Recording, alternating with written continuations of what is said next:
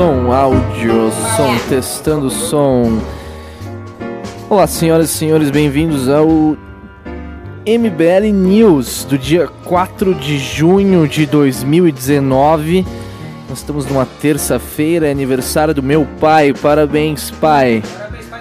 Estamos aí começando em 5, 4, 3, 2, 1.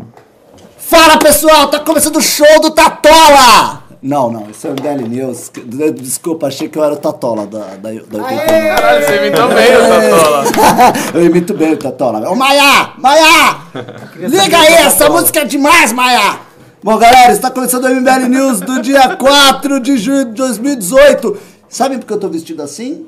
De quem Porque é a melhor época do ano, é a época de festa junina. A melhor festa tradicional brasileira que pode existir. É, Vocês gostam de festa junina? Vocês sabem a origem da festa junina, cara? Tá, então eu vou, fazer, vou anunciar as pessoas. O Renan pode começar falando um pouco da festa junina. Temos aqui hoje Renan Santos, Renatão, que tá virando já o Renato Batista, né? Quem sabe um dia viria o Renatinho Batista. Aí já é demais. Márcio Colombo, né? Tô sabendo que tá aqui no terceiro dia consecutivo de MBL News. Ninguém já. aguenta mais. Nossa, ninguém assim, aguenta. Ninguém aguenta. E a merda do Rubens, né? Aqui pro vigésimo Tá aqui o Rubens. Eu aguento mais, eu vou tentar não, evitar ao máximo virar meu pescoço pra lá. A culpa é da Jennifer. Então, legal. Então, Jennifer, eu quero que você morra por trazer aqui o Rubens pro programa, mas é isso, é o que tem, né? Então, é, acho que né, antes da gente começar esse programa, ó, Maia, explica pra gente aí a festa junina, Maia. Vou falar pra você que tá nos assistindo aqui, você veio de festa junina, saiba que a origem dela é uma origem nórdica. Nórdica, isso mesmo, vocês estão espantados, falem, ó! Ó! Demais, é, uma é a maior das festas pagãs. A festa junina, ela acontece basicamente, não como festa junina, mas ela é a festa basicamente do solstício de verão, né? Que acontece quando começa pra valer o verão ali no hemisfério norte.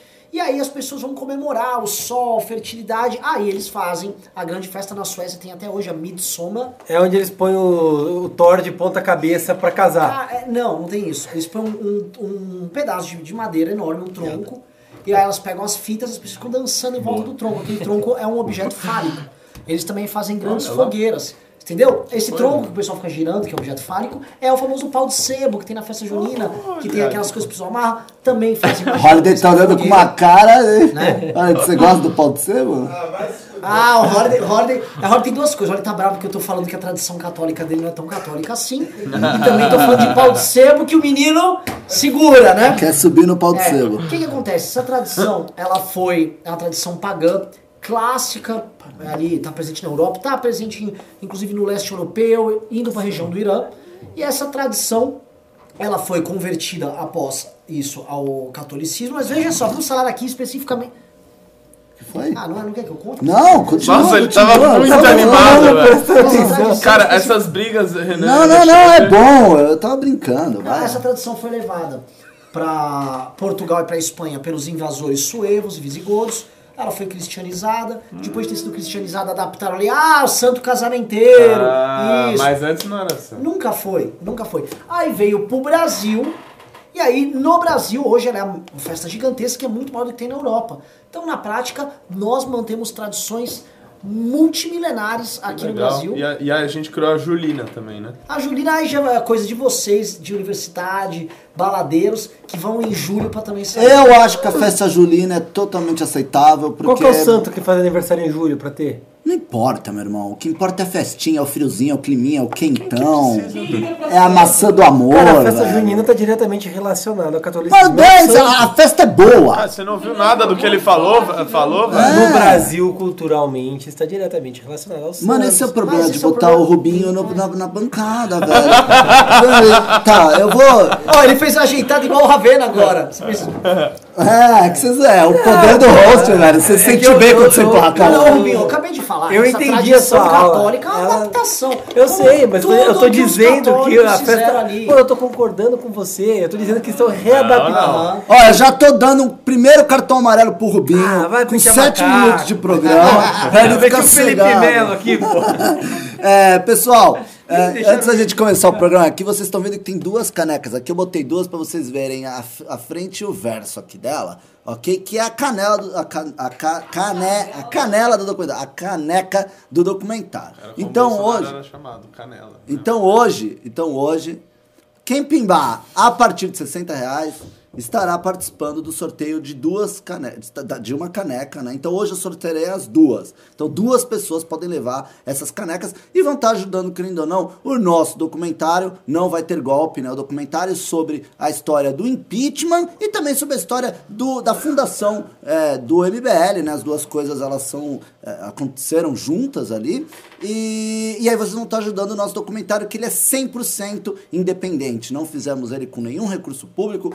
Pouquíssimas pessoas, pouquíssimos heróis, aliás, nos apoiaram, deram dinheiro para a gente fazer o documentário, mas a maior parte aí do financiamento veio do nosso caixa, veio do nosso esforço pessoal de muitas pessoas aqui e ainda continuará sendo que faremos a distribuição sozinho, não temos uma distribuidora, é tudo 100% independente. Então, se você comprar essa caneca, você vai estar ajudando um pouquinho o movimento, mas já é pra gente uma grande ajuda, ok? Então, 60 reais, duas pessoas estarão levando essas canecas, deixarei elas aqui o programa inteiro para vocês ficarem aí com vontade, com o espírito consumidor de vocês. Vai- ela atrapalha o áudio?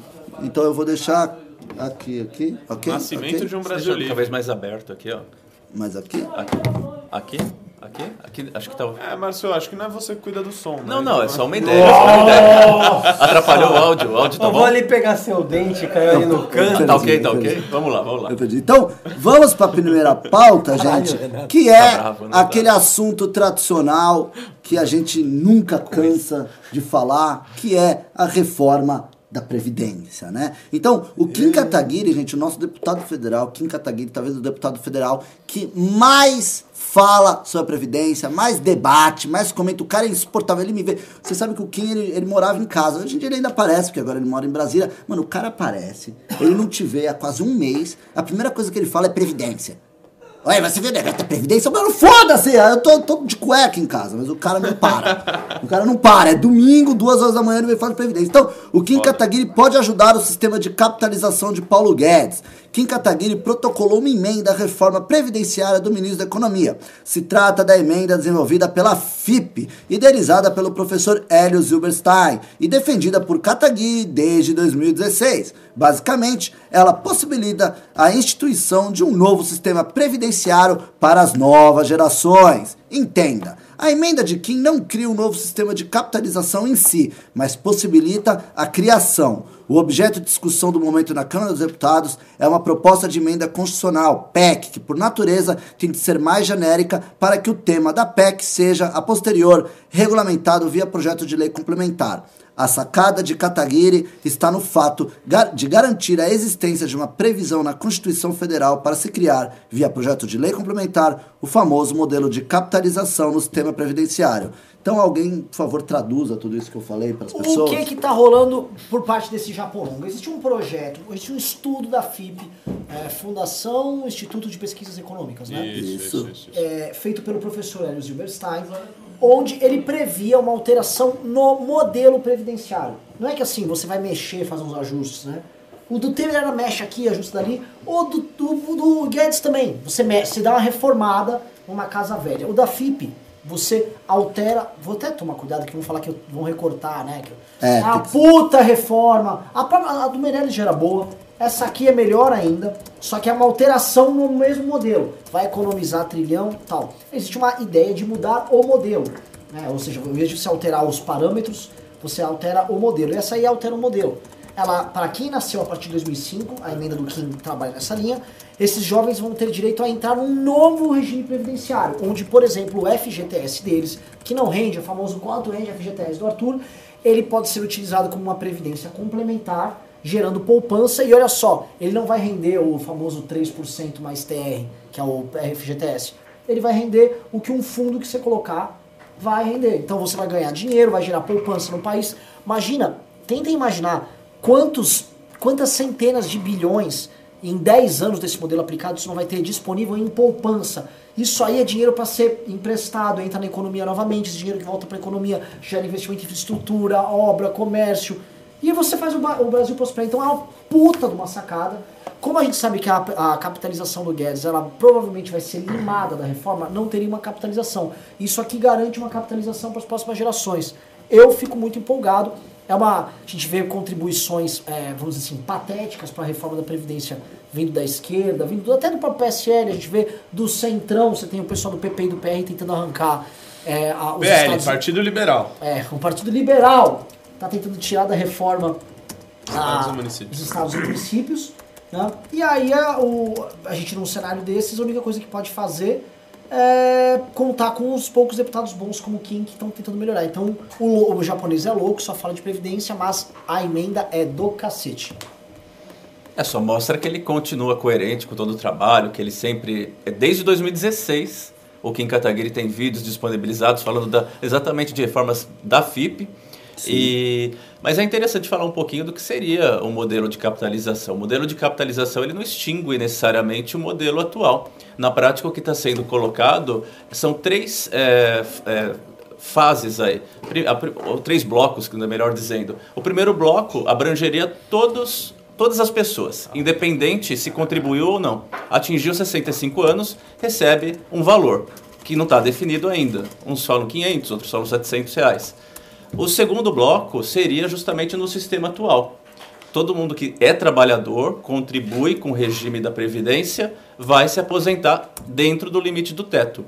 E a capitalização vem para aqueles que passam do limite do teto, porque é um complemento, já que eh, a gente está reduzindo, não tem mais super salários, é uma forma de que as pessoas que ganham mais através dos seus próprios eh, rendimentos, a sua própria conta salário, acumular uma poupança que só vai poder ser resgatada quando a pessoa atingir a idade mínima. Então é um complemento para garantir uma renda melhor. E ainda o Kim, através de uma emenda também que ele colocou recentemente, eh, proporcionando a possibilidade de utilizar o FGTS para compor também essa poupança aí para os que estão acima do teto obrigatória que vai complementar uma renda eh, futuramente, só nas condições de atingirem a idade mínima. É uma sacada brilhante do Kim, Márcio, porque o FGTS, todo mundo deve saber como funciona. É uma parcela do seu salário que ela é retirada compulsoriamente da tua remuneração e ela vai para uma conta da Caixa Econômica Federal, uma conta vinculada, a qual você não tem acesso, você não tem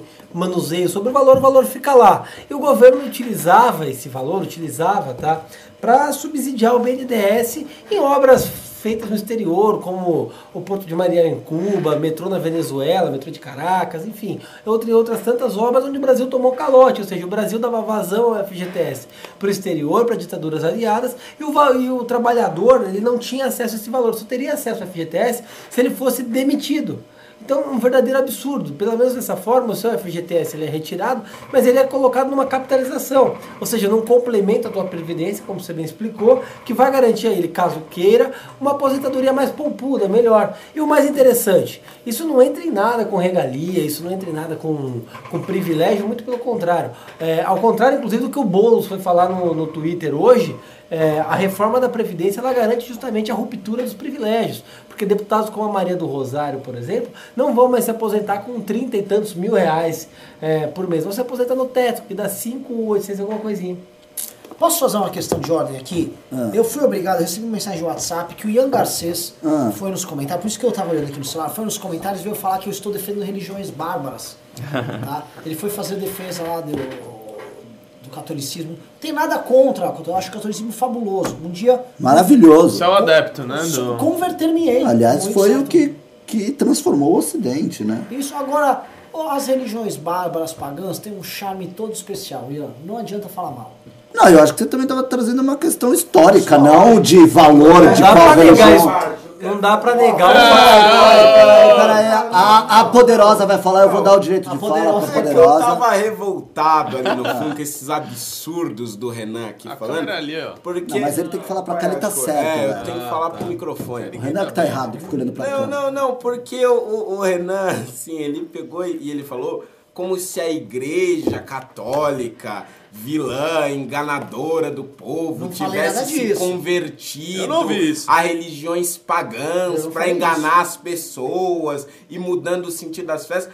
Aconteceu que Paulo e Pedro morreram neste período E para facilitar, de certa forma, a conversão dos romanos, a igreja adotou alguns dos costumes que eram desses povos, desses povos pagãos, bárbaros e etc. Mas não foi só o Pedro, foi de boa, bastante Não, tempo. sim, sim, sim. Ma- ma- Mas, o, o que eu estou dizendo é que a origem da festa, como nós conhecemos hoje, é a morte de Pedro e Paulo. Para. Não vê? Não vê Para, com esse papinho para, pagão para. pra cima Ô, de. Bob. Papinho de pagão. Papinho de pagão. Hol- Muda o título aí, Holiday humilha Renan Ah, vai Espera aqui, ó. Olha o seguinte, Holiday. É, a origem da festa é uma festa. Era uma pagã. boa pauta aí, né? A É Midsommar. Tá? Tá. E foi depois de, da gente descobrir todas essas questões a respeito da festa junina que a Previdência ficou uma beleza.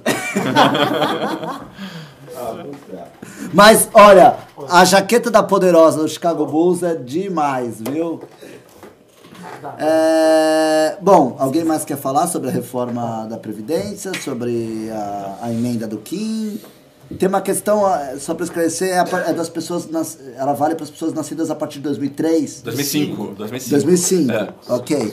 Então ela pegaria as pessoas e, e é isso, né? É que eu não sou. Não, as que estão por entrar no mercado de trabalho. Que é o seguinte, As que estão por entrar. o, o cara nasceu em 2005, hoje essa pessoa tem 15 anos, 14 anos. 14. 14 Então, anos. ainda para completar 18, falta, falta 4 anos ainda. Então, o que acontece? Ne- É, são os 4 anos que eu tenho para regulamentar, através de projeto de lei, como é que funcionaria isso, e aí botar para rodar. É o nosso Kim Kataguiri dando muito orgulho, né? Tem que estar rindo aí, vamos Nada. Legal. Eu tô rindo do programa, eu me divirto fazendo o programa, apesar de vocês. Tá? Eu gosto que o Rubinho abandonou o programa, né? Mano, Holiday. Ah, Holiday! é. Poderosa, vem assumir aqui. Vai, Holiday, assume posto aqui na mesa, vai. Então, gente, enquanto o Rubens faz sei lá o quê, Substituição. é, a Poderosa tomou posse aqui. Uh, é poderosa. Uh, é poderosa. Então, Cheguei gente, Fernando pista. compondo aqui a bancada conosco. Ô, Fred, eu peço que você até altere o título da live para algum título sensacionalista com o nome do Holiday, pra gente trazer mais Holiday. Holiday treta com o Renan ao vivo. Achou? Meu Deus. Muda assim. Não, Holiday não, treta não. com o Renan Para, velho. não, Não, não, não, boca. dá ideia. Cala a boca, Não não. dá ideia, não dá Deus. ideia. Vamos lá, gente. A próxima pauta é Hum. polêmica, é a pauta do dia. Teve até é, relator aí, não sei se é o relator da Previdência, que até criticou o presidente por isso. Eu gostei, eu gostei, mas é a pauta do dia, que é a mudança das regras da CNH que o Bolsonaro entregou para o Maia. Então o Bolsonaro entregou essa, essa, essas novas regras, né, esse projeto. Tem uma parte ruim que eu concordo, inclusive eu estava assistindo 3 em 1 e eu vi uma parte do Andreasa que ele falou, eu concordo muito, que é o seguinte. É, uma das regras é o fim da exigência de exame toxicológico para motoristas profissionais, ou seja, caminhoneiros não fariam mais exame toxicológico, quando a gente sabe que justamente caminhoneiro usa muito rebite né, e outras coisas para justamente conseguir ficar acordado. Mas, mas pera, rebite é uma droga? Não, não, tem uma bolinha lá que eles chamam, que é o anfetamina. É tipo Ah, anfetamina, tá, os tá, caras tá. estão uma. Entendi. Não sei se Não é é o uma rebite em rebite, si. é aquela É, não é Ah, assim. tá, tá. Mas acaba que usam esse nome como. né, Entendi, entendi. Entendeu? É, então o cara toma anfetamina pra ficar lá travadão, às vezes cheira cocaína e tal. É, A gente sabe que isso acontece muito, então é, isso, isso, ao meu ver, é ruim. Outro ponto que eu acho que é bom é a ampliação de 20 para 40 pontos, né? Pra, pra não estourar. Isso é né? ótimo, isso é Merece fabuloso. Parabéns. Parabéns aqui. Mito, mito. Bolsonaro! Para, pa- vamos parar de ironia. No meu programa aqui a gente vai levar esse programa com seriedade, ok? É Tá todo- certo. Deu muito certo. programa. Tá Mas- todo mundo de acordo aqui. Não, mas a pauta é boa. Na minha gestão não vai ter zoeira mais. Ok? E eu também não peço pra ninguém sair mais, agora eu só chamo. Ó, a porta da rua é, tá aberta. Pode entrar! Recorta. É, então, esse foi um dos pontos. E além disso, a validade da habilitação poderá ser ampliada de 5 para 10 anos. Idosos teriam a validade ampliada de 2,5 para 5 anos. E também estão previstas mudanças nas regras para o transporte de crianças e a possibilidade do Conselho Nacional de Trânsito liberar bicicletas elétricas sem grandes exigências. Eu vou passar a palavra primeiro para a Poderosa, que chegou agora, Ai, obrigado. fazer a Valeu. parte dela. Assim, eu, eu como um grande motorista que sou, né, dirijo todos os dias aqui pela, Nem pela tem carta, velho. cidade de São Paulo, eu acho que é uma medida, assim, muito positiva, é, eu acho que é uma medida liberalizante até. Só que é, eu, eu tenho medo especialmente do exame toxicológico. Eu É, acho que é, realmente é um problema. É um problema para motoristas de ônibus, né? Motoristas de ônibus rodoviários, ônibus fretados e tudo mais. E é um problema também para caminhoneiros. E este problema se agrava quando você parte do princípio de que são veículos muito maiores, né? Portanto, é, o dano que eles podem causar nas estradas com algum tipo de acidente, é, a quantidade de vida que ele, é, de vidas que ele pode colocar em risco também são muito grandes. Então eu não sei se eu apoiaria a flexibilização neste ponto especificamente. Agora nos outros, assim, não tem muito o que falar, não sei muito o que dizer. Eu queria saber qual que seria uma pontuação adequada. Qual que seria? Ah, não ter pontuação. Não, ou não ter. Não É ter verdade. pontuação. É uma dupla penalidade. Sabe que eu, Dupla penalidade isso. já paga a multa. É. Você ainda vai perder a carta? Meu irmão, o lance é o seguinte. É tipo você pagar a fiança e ser preso. Pra mim o negócio tem que ser o seguinte. É verdade. A, a multa, multa de velocidade, assim, infrações comuns, que não é um negócio que leva risco à Zona vida azul, das né? pessoas, é, multa. Aí o, o nego tem que pagar. Agora, foi pego dirigindo bêbado, uma vez, multona, e pra mim o cara tem que ser levado pra delegacia. Segunda, aí perde a carteira e, e aí, mano, fica e, e É toma uma pena pesada. é então acho que tem que ter situações rígidas pra, pra, é, questões perigosas e não tem que ter Tem pontuação. até, tem até um negócio no direito aí que fala isso daí. Tá ok? Se você já tem uma penalidade, você já pagou uma multa ali no negócio, você não pode ser, tomar, além disso, outra punição. É, você está sendo punido duas vezes. Primeiro você está pagando Exatamente. em ordem pecuniária, dinheiro, e depois você vai pagar com a pontuação. Eu concordo com a visão do Alexandre. Eu acredito que é, quando a gente está falando de alguma situação que a gente está colocando a vida de outros, de terceiros em risco, tem que pontuar. E pode até manter nos 21 pontos, não tem problema. Agora, ficar perdendo carta porque é, estacionou na Zona Azul e perdeu meia hora lá, o cara foi lá quatro pontos. Ou alguma situação. Esse cara tem que pagar só. Ó, Exatamente. ó, tem, tem radar aí de 40 por hora. O Bruno Costa falou que vai botar de 30. Bom, até. agradecemos a presença Não dá aqui pra andar. do Fernando Holliday. Tá louca? Oi! Eu queria agradecer a presença do Fernando Holliday que me Mas substituiu nesse momento Não dá, importante. não, Márcio, Aliviou lá, Rubens? Não dá. Sensacional. fez lá. Um pipizinho.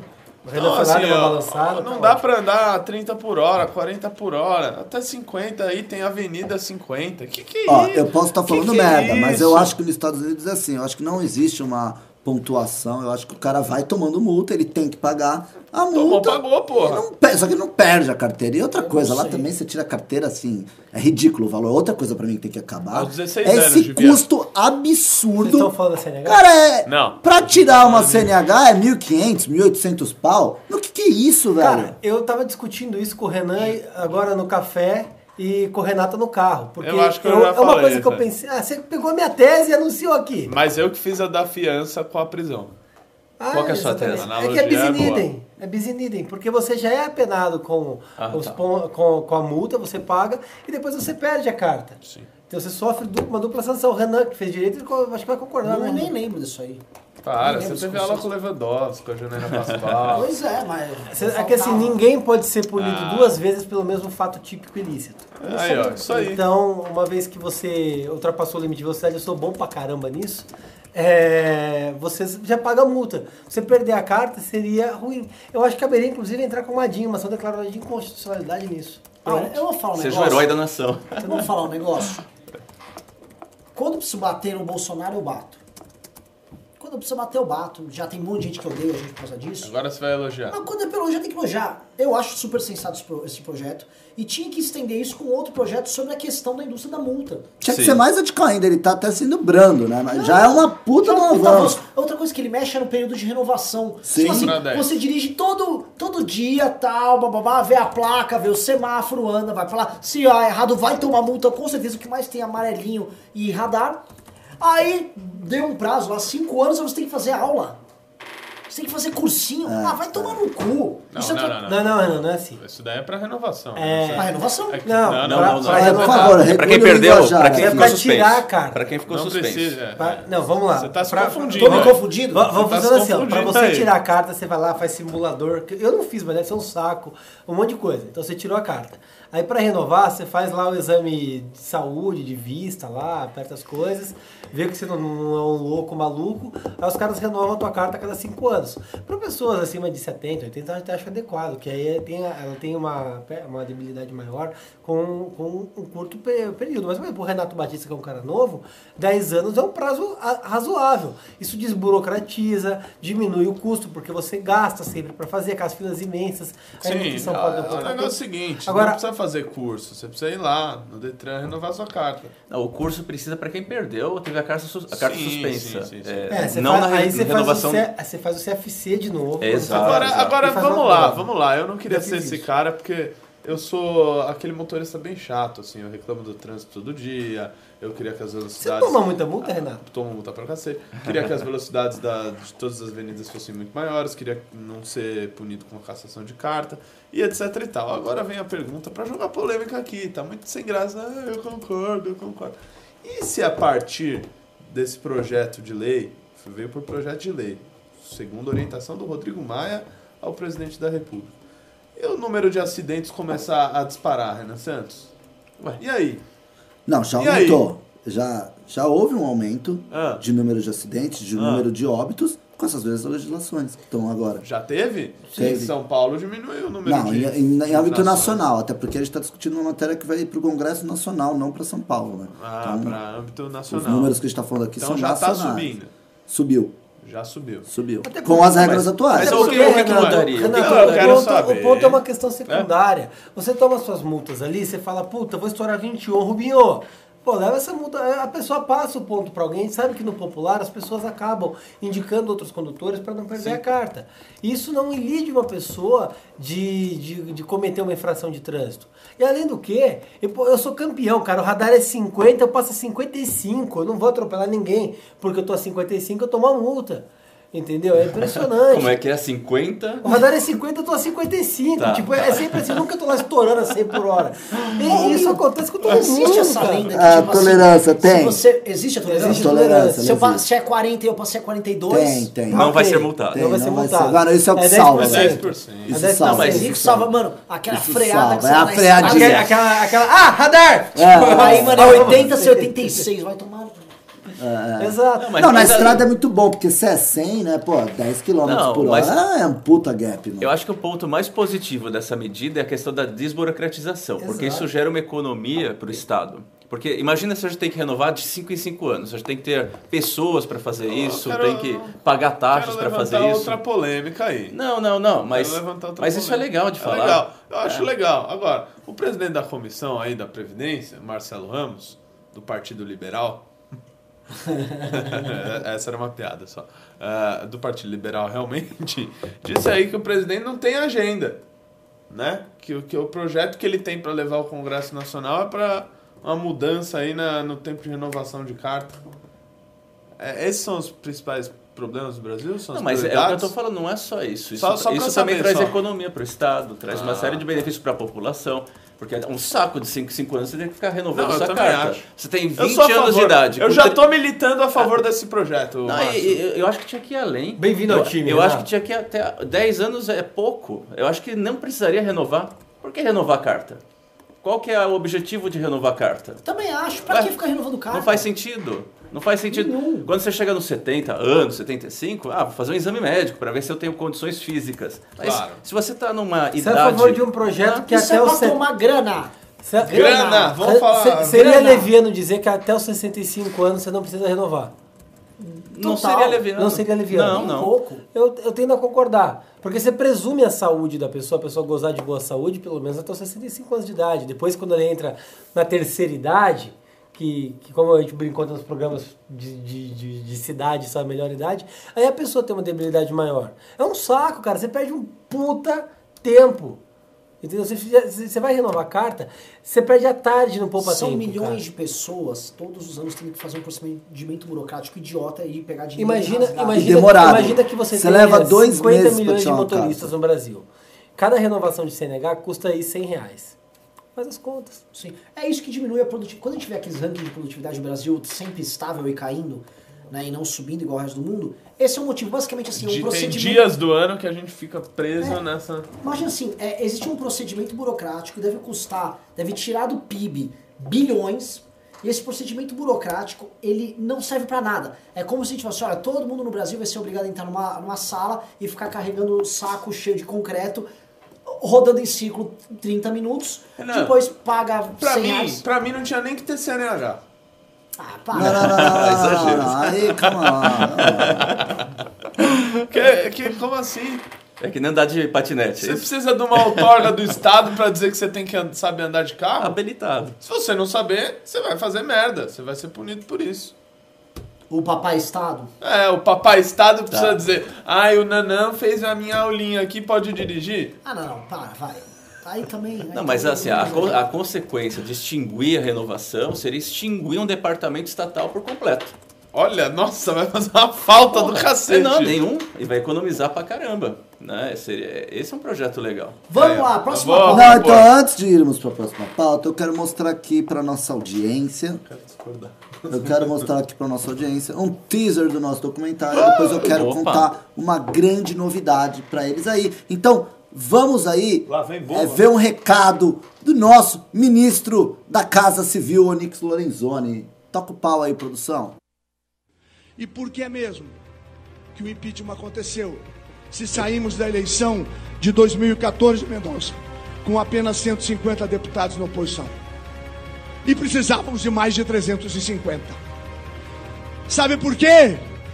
Porque uma meninada, eu vou simbolizar isso no Kim, saíram caminhando de São Paulo para Brasília, mobilizavam a população no WhatsApp, nas redes sociais e começa a nascer no Brasil o que hoje conhecemos por nova cidadania, que são homens e mulheres como vocês, que reúne os amigos, que mobiliza a família e pode transformar o Brasil.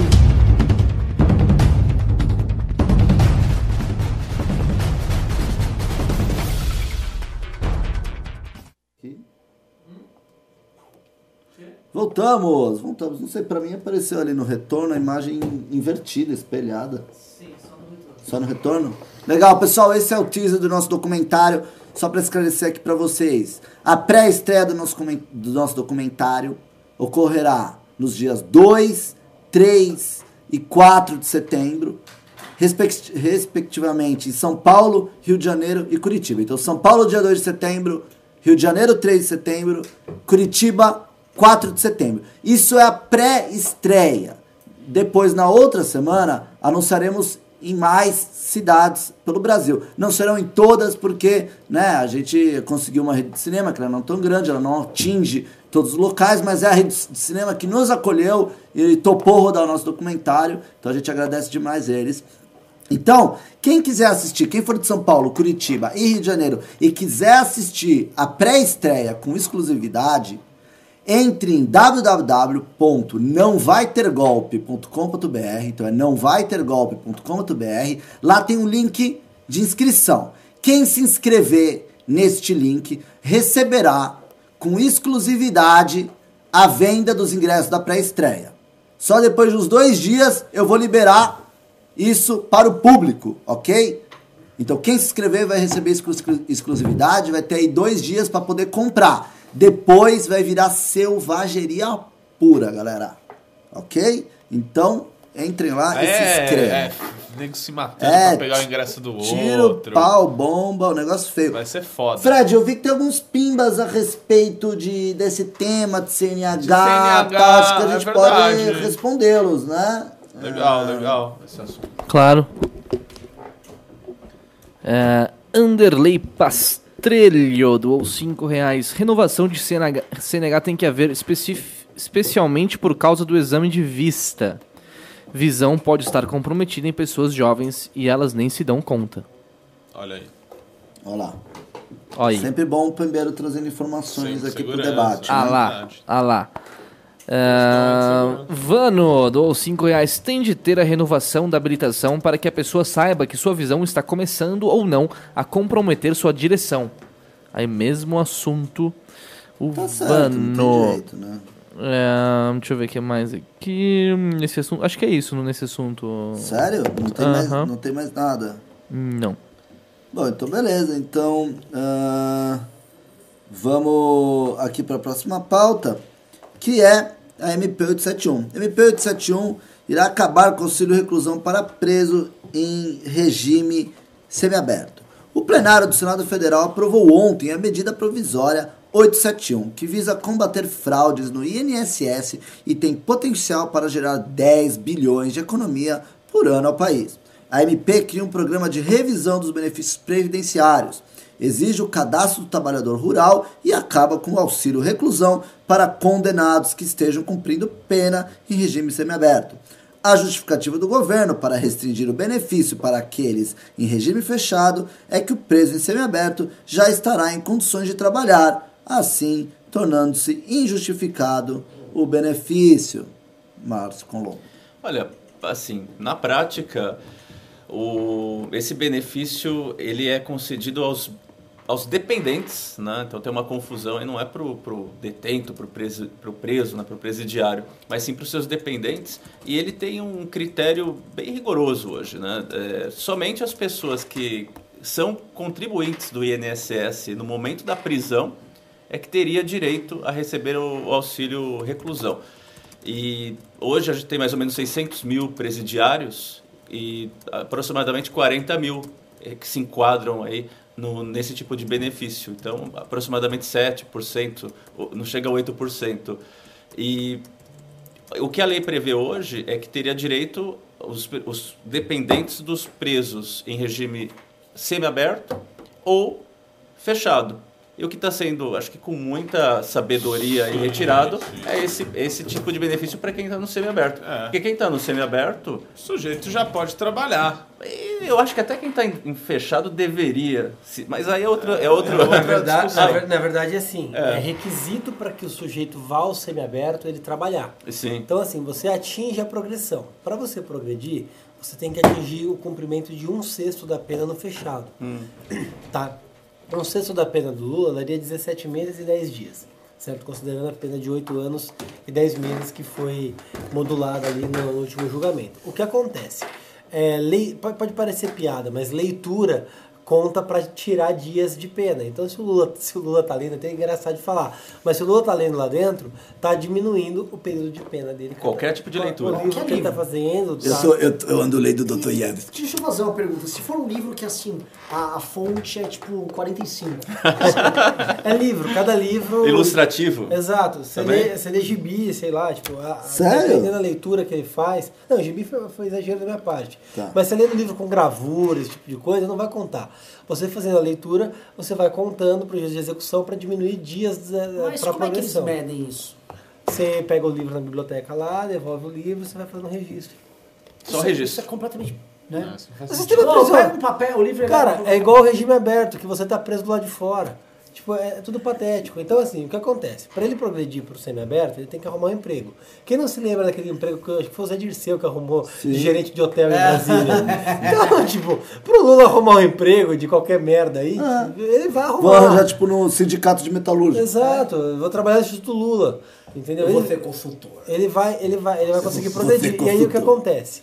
Ele trabalha de dia e fica na cadeia à noite. Isso é o semiaberto. É diferente, por exemplo, do que muito se falou dele ter a prisão domiciliar, que aí ele fica preso em casa. Ele tem um sítio de dois hectares e ele fica lá preso naqueles dois hectares. Entendeu? Tem essas variáveis. É, o Ministério Público apontou a possibilidade de progressão. Só que muito me estranha, isso que, é engra- isso que eu fico indignado, porque normalmente para progredir é a parte que vai lá requerer. Então vai lá o advogado, olha, vem requerer a progressão de regime, blá blá blá blá, blá, no juízo de execução. Ministério Público, no juízo de execução, ou seja, na primeira instância, o Ministério Público foi no STJ e falou, progrida o meliante aí de, de regime, entendeu? E é esse o status que está.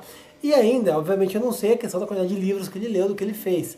Mas nas minhas, nos meus cálculos, ele teria que progredir de regime em meados de setembro. Entendi. Entendeu? Então tá, Ah, tá Às vezes nesse ele leu muitos livros. Imagina, Eu dois li, por dia. li. O cara é um fenômeno da Ah, leitura. Ele leu de ponta cabeça aí. Mas isso é por página lida? Como que é isso? É, É por livro, por livro. Mas o livro é... Por livro, Márcio. você Você já falou, Márcio. banheiro, Eu não né? prestei atenção nisso. Não, não, O Renato desculpa. pegou birra do Márcio. Não prestei atenção, Tô eu tô zoando. perguntando. É, eu quero aquele livrinho de banheiro, ele fica lendo. Entendeu? Só que assim, e aí vem um ponto interessante. Isso é a pena do triplex. Ele está na iminência de ser condenado em segunda instância no sítio de Atibaia. Sendo condenado em segunda instância, ele começa a cumprir a pena de regime fechado no sítio de Atibaia. Então, se, então ali ele pode ter a comutação das penas, mas ele vai cumprir Mas ele só sairia se tivesse um emprego. Exatamente. Mas isso não é um problema. Sim. Isso A gente mudou o assunto. né? Ah, é, é isso que eu É, não sei como a gente foi A gente tá falando da MP 871. É. Não, a MP 871 que foi aprovada ontem no Senado Federal, né? O Senão ia caducar. Senão ia caducar. O relator na Câmara foi o deputado Paulo Eduardo Martins, do Paraná. Grande Paulo aí, fez um belo trabalho. E Renan Santos. É, eu tava reparando ali no- na- nas votações do Senado, né? Essa votação expressiva de 55 a 12. Né? Acho que pra gente aprovar a Previdência precisa de 49, se não me falha a memória. Sim, É um bom indicador. é um belo indicador. É um belo indicador, ainda tendo em vista que outros senadores que eram favoráveis à MP faltaram Sim. por outros compromissos ah, ah, que provavelmente não ocorrerão na época da Previdência. Na Câmara Então- passou quantos votos? Na Câmara eu já não sei te dizer agora, Renan. Mas acho que com bastante. Então, a- é possível dizer, né, para quem tá desanimado com o mundo, que a Previdência tem tudo para passar. Tem. Né? A questão toda é saber qual será o estupro que irá acontecer na comissão, certo? Porque o PL, o Partido Liberal, que não de Isso liberal é tem nada, ridículo, né? Que eles e o, isso? e o PP é, estão arrancando agora o, a Previdência dos estados e dos municípios. Existe um partido que chama Partido Liberal, né? Assim, o ó. PR mudou de nome. Ele chamava PL, aí Ele juntou mudou com o pra- Prona, virou PR, Eu lembro. e agora voltou a ser PL. Juntou com, junto com o Prona quando o Enéas era vivo. Sim. Importante falar, reiterar isso. Sim, porque tem muita gente que tem- acha que o Enéas é uma pessoa séria. Aí ele fez um acordo. Ih, com- vai ter recorte.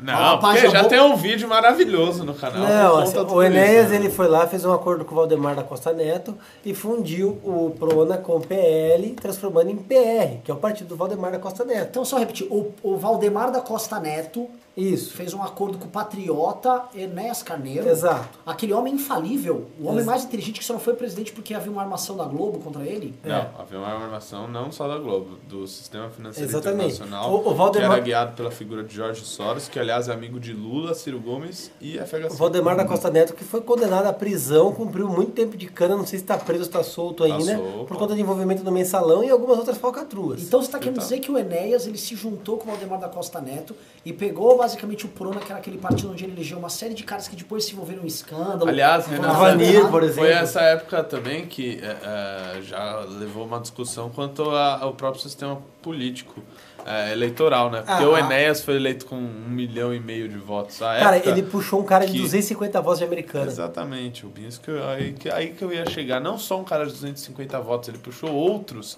que não chegaram a ter mil votos. Basicamente era só ter se candidatado Era só entrar PRO lá. naquela época que Junta, sido juntava eleito. a turma do futebol, falava, vota em mim, você vira É, deputado. surreal, surreal. Felizmente criaram uma cláusula que você tem que bater 10% do que, é, consciente. que é a cláusula Enéas, inclusive, que... Na verdade é tiririca. Tiririca, não é? É. Que, que veta justamente que é 10%.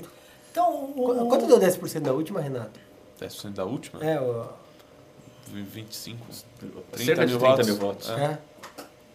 É, bem distante de 250. Vamos pro próximo? Tanto que no caso da Janaina Pascoal no estado de São Paulo para deputado estadual, ela puxou até 21 mil votos.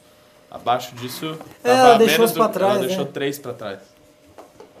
E o Aliás- Marcel Van Hatten, que foi o deputado mais votado do Novo, nenhum outro candidato do Novo atingiu 10%. o ele Marcelo poderia... foi o mais votado do Rio Grande do Sul? Foi o mais votado, ele poderia ter puxado três junto com ele. Sim, mas Só que ninguém fez 10%. Janaína, que vocês estão falando Janaína, Janaína que está no documentário Não Vai Ter Golpe, que Olha. do, do impeachment. O nascimento de um Brasil livre? É, o nascimento É, brasileiro. tivemos aqui um pima sobre o assunto. O André Lemes doou 5 reais. Não, não foi o André Lemes, desculpa. Foi o Não Existem Mais Nicks, que doou 5 reais. Devia usar esse benefício para reparar seja qual for o erro que o cidadão tenha cometido, tá ok? Ah, Entendi. tá falando da progressão de regime. É, é difícil. É, eu, eu concordo que a, o preso ele tem que trabalhar para pagar a estadia dele no sistema prisional e indenizar a vítima.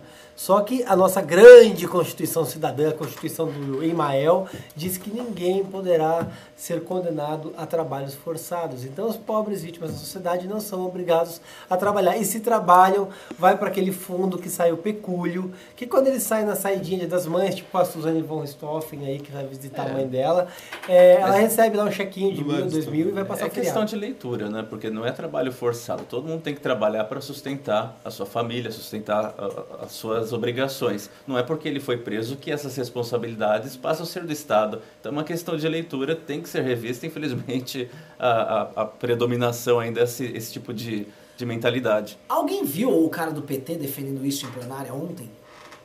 Alguém viu? O que o cara defendendo. Defendendo. Defenda a- o auxílio reclusão. Ah, esse absurdo, só uma família. O que, que, é- o que, que o filho do bandido tem? O que, que ele fez para. Pra... E daí? A vida é assim. E o filho Isso- da vítima que o pai tomou um tiro na assim, cabeça? vou dar um exemplo. O filho de um cara que não cometeu nenhum crime e ficou desempregado, ele vai ter por um período ali o, o auxílio-desemprego e Até depois. cinco meses. Depois, meu irmão, o bicho pegou mesmo, a vida não é fácil. Agora o filho do cara que tá preso, não. Esse tem que tomar cuidado. Oh, o que, que a mulher dele tem a ver? Casou com um vagabundo. É, a vida é feita de... As pessoas não querem ser... As pessoas querem viver impunes. Né? Impunemente. Eu vou cometer erros, mas eu quero que não aconteça nenhuma punição. Né? É o famoso lance assim, a, a da feminista, do, sobre aborto. Quero sair trepando, tomar nenhum cuidado, só engravidar o Estado tem que pagar pra tirar o bebê. Eu quero viver impunemente. Não quero ter emoções nessa vida. É um saco isso.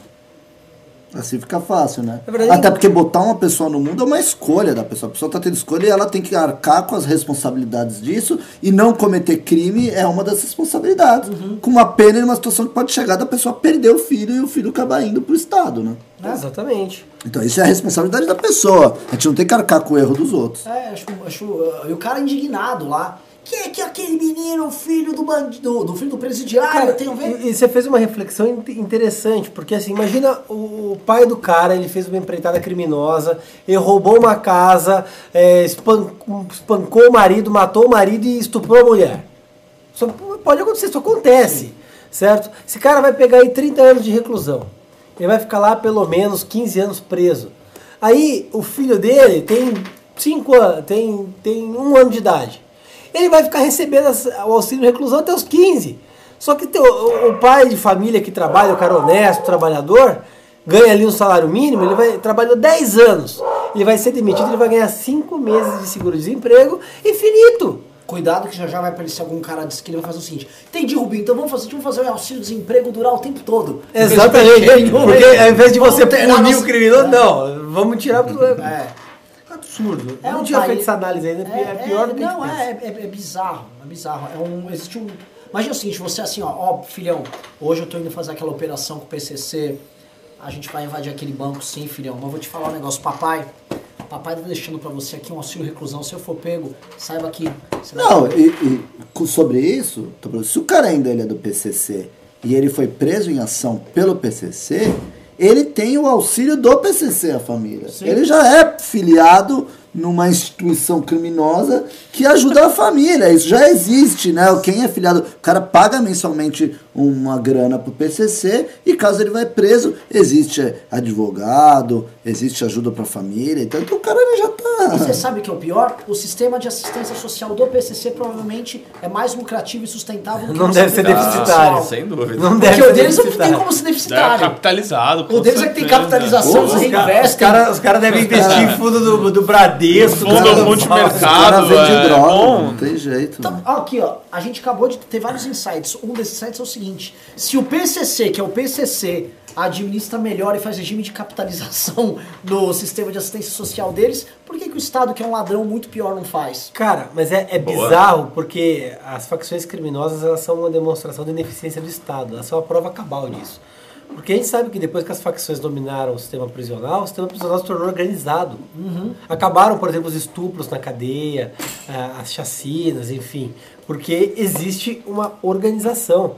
Por exemplo, se você, se a mãe de um, de um preso for visitar o preso na cadeia, elas chegam cedo na frente do presídio, pegam uma fila que é organizada por pessoas ligadas à, à facção e pegam uma senha.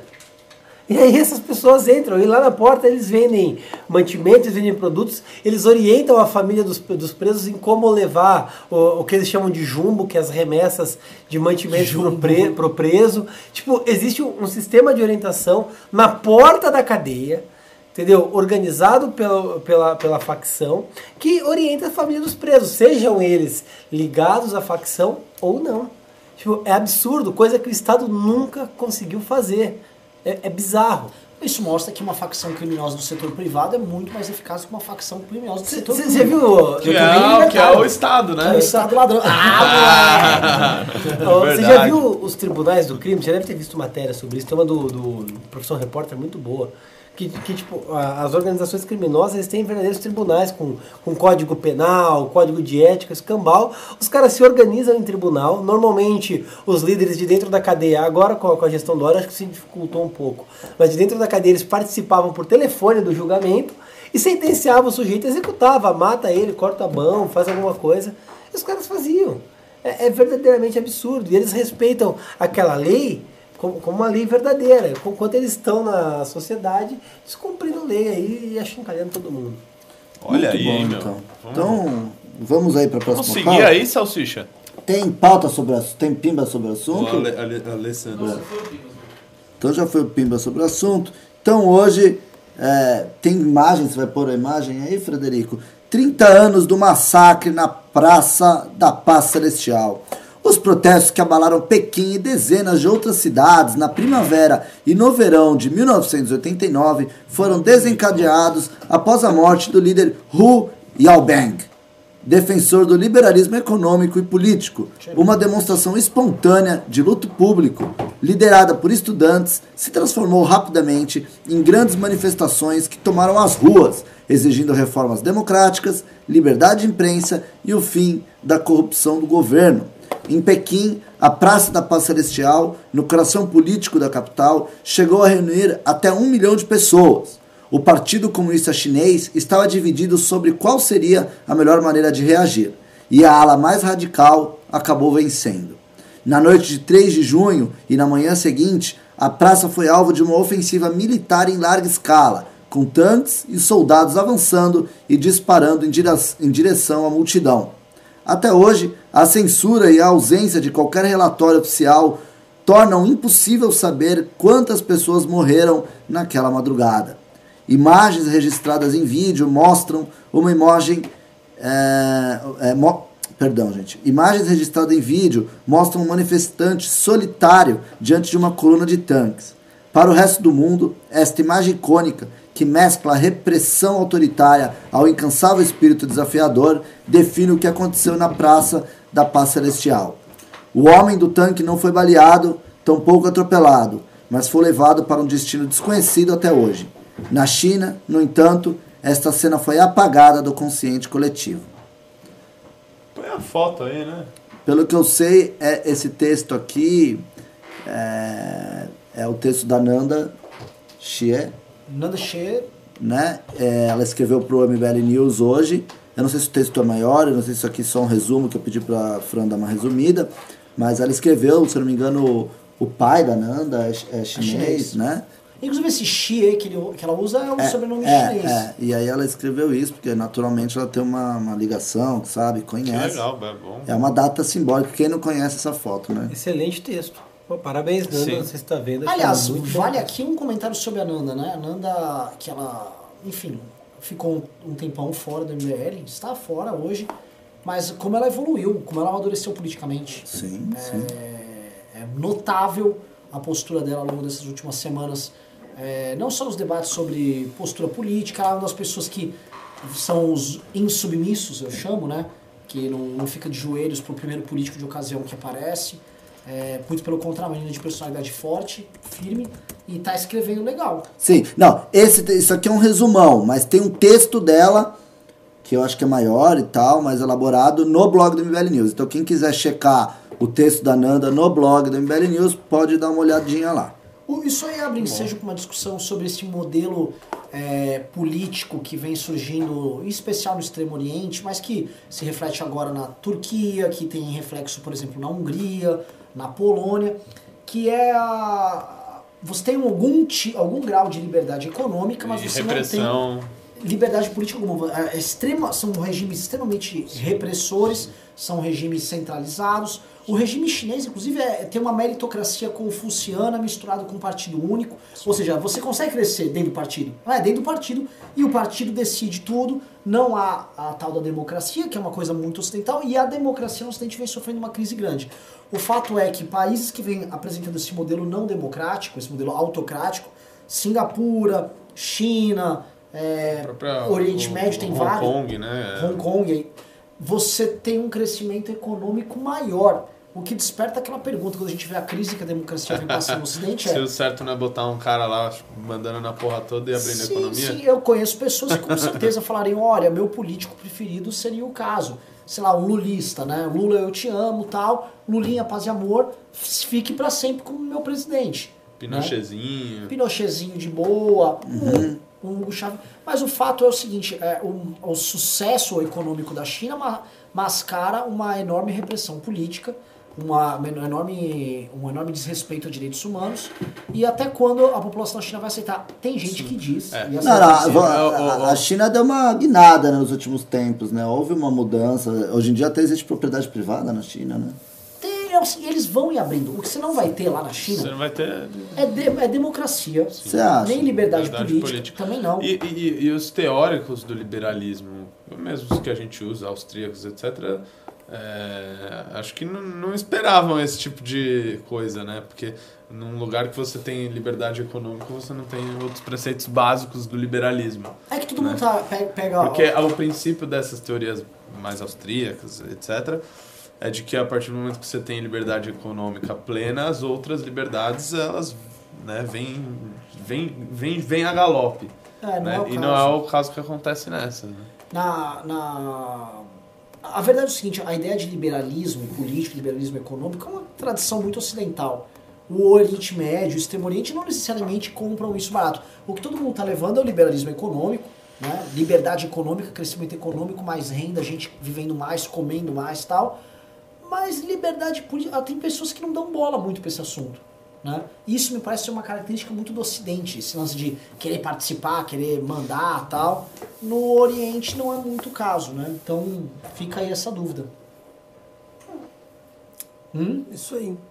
Poxa, ninguém Olha vai aí. participar dessa eu tô Nossa, eu, só eu tava falando. Não, É, é, vocês é, deram uma aula aí, eu fiquei exatamente. meio atônito. Não, mas a É, dúvida é total. assim, a, China eu- é uma caixa preta. Não, Ninguém assim, exatamente sabe o que acontece na. China, nem os chineses. Então a gente Assim- não pode falar que a China é um grande sucesso, porque a- da mesma forma que, que ela é muito grande na questão econômica e proporciona milhões e milhões de, de milionários, tem é, bilhões de pobres. Então, eu vou né? jogar Tem aqui. bilhões eu vou de pobres. Aqui, vou jogar aqui a treta aqui no meio. É. A China é o maior. Essa China dos últimos 40 anos é a maior experiência humanitária da história da humanidade. Concordam ou discordam? Ela é a maior experiência Sim, de tirar sim. pessoas da pobreza extrema e levar para a classe média. Não há nada similar ao que aconteceu na China. A gente está falando, por exemplo, de tirar gente da pobreza e levar para a classe média na ordem de centenas de milhões É de que a, pessoas. abertura econômica da China fez com que o país crescesse e se desenvolvesse. E aí as pessoas. Ah, a China tem trabalho escravo. O valor da hora do chinês ele, ele é mais bem remunerado que o do brasileiro. Sim. Exato, entendeu? E aí assim, é que o que acontece? O brasileiro trabalha 8 horas, o chinês trabalha 16. Não. Não- Não sei quantas horas ele Não, trabalha. trabalha não, Mas o chinês ele trabalha mais. E aí tem pelo menos essa cultura da crítica ao mercado, parece que é um mercado de escravos, só que permite que as pessoas tenham acesso à renda, tenham acesso a emprego e que com acesso à renda e emprego elas possam evoluir, tanto intelectualmente, através de estudo, como financeiramente, aquela pessoa que às vezes não estuda, mas pelo próprio trabalho, ela consegue eh, alcançar um padrão de vida um pouco melhor do que ela tinha. A grande verdade é o seguinte, é, esse cara que tava na frente, esqueci o nome dele, o que tava na frente do tanque, o herói, o herói desaparecido, esse cara, é, ele simbolizou um pouco de algo que falta na China de hoje, mas que de certa forma o tanque que, vamos dizer, atropelou ele, é o processo histórico que atropelou a China como um todo, não se abriu e que também, de alguma maneira, entregou ri- riqueza e renda para as pessoas. A China hoje é a locomotiva do mundo. Esse século é chinês, não adianta a gente ficar aqui. É, é o século chinês, é o século que a China vai mandar no mundo. China vai ultrapassar o PIB dos Estados Unidos. Há controvérsias, né? Não há A gente sabe que existe uma bolha lá que tá pra estourar, né? E nos Estados Unidos também.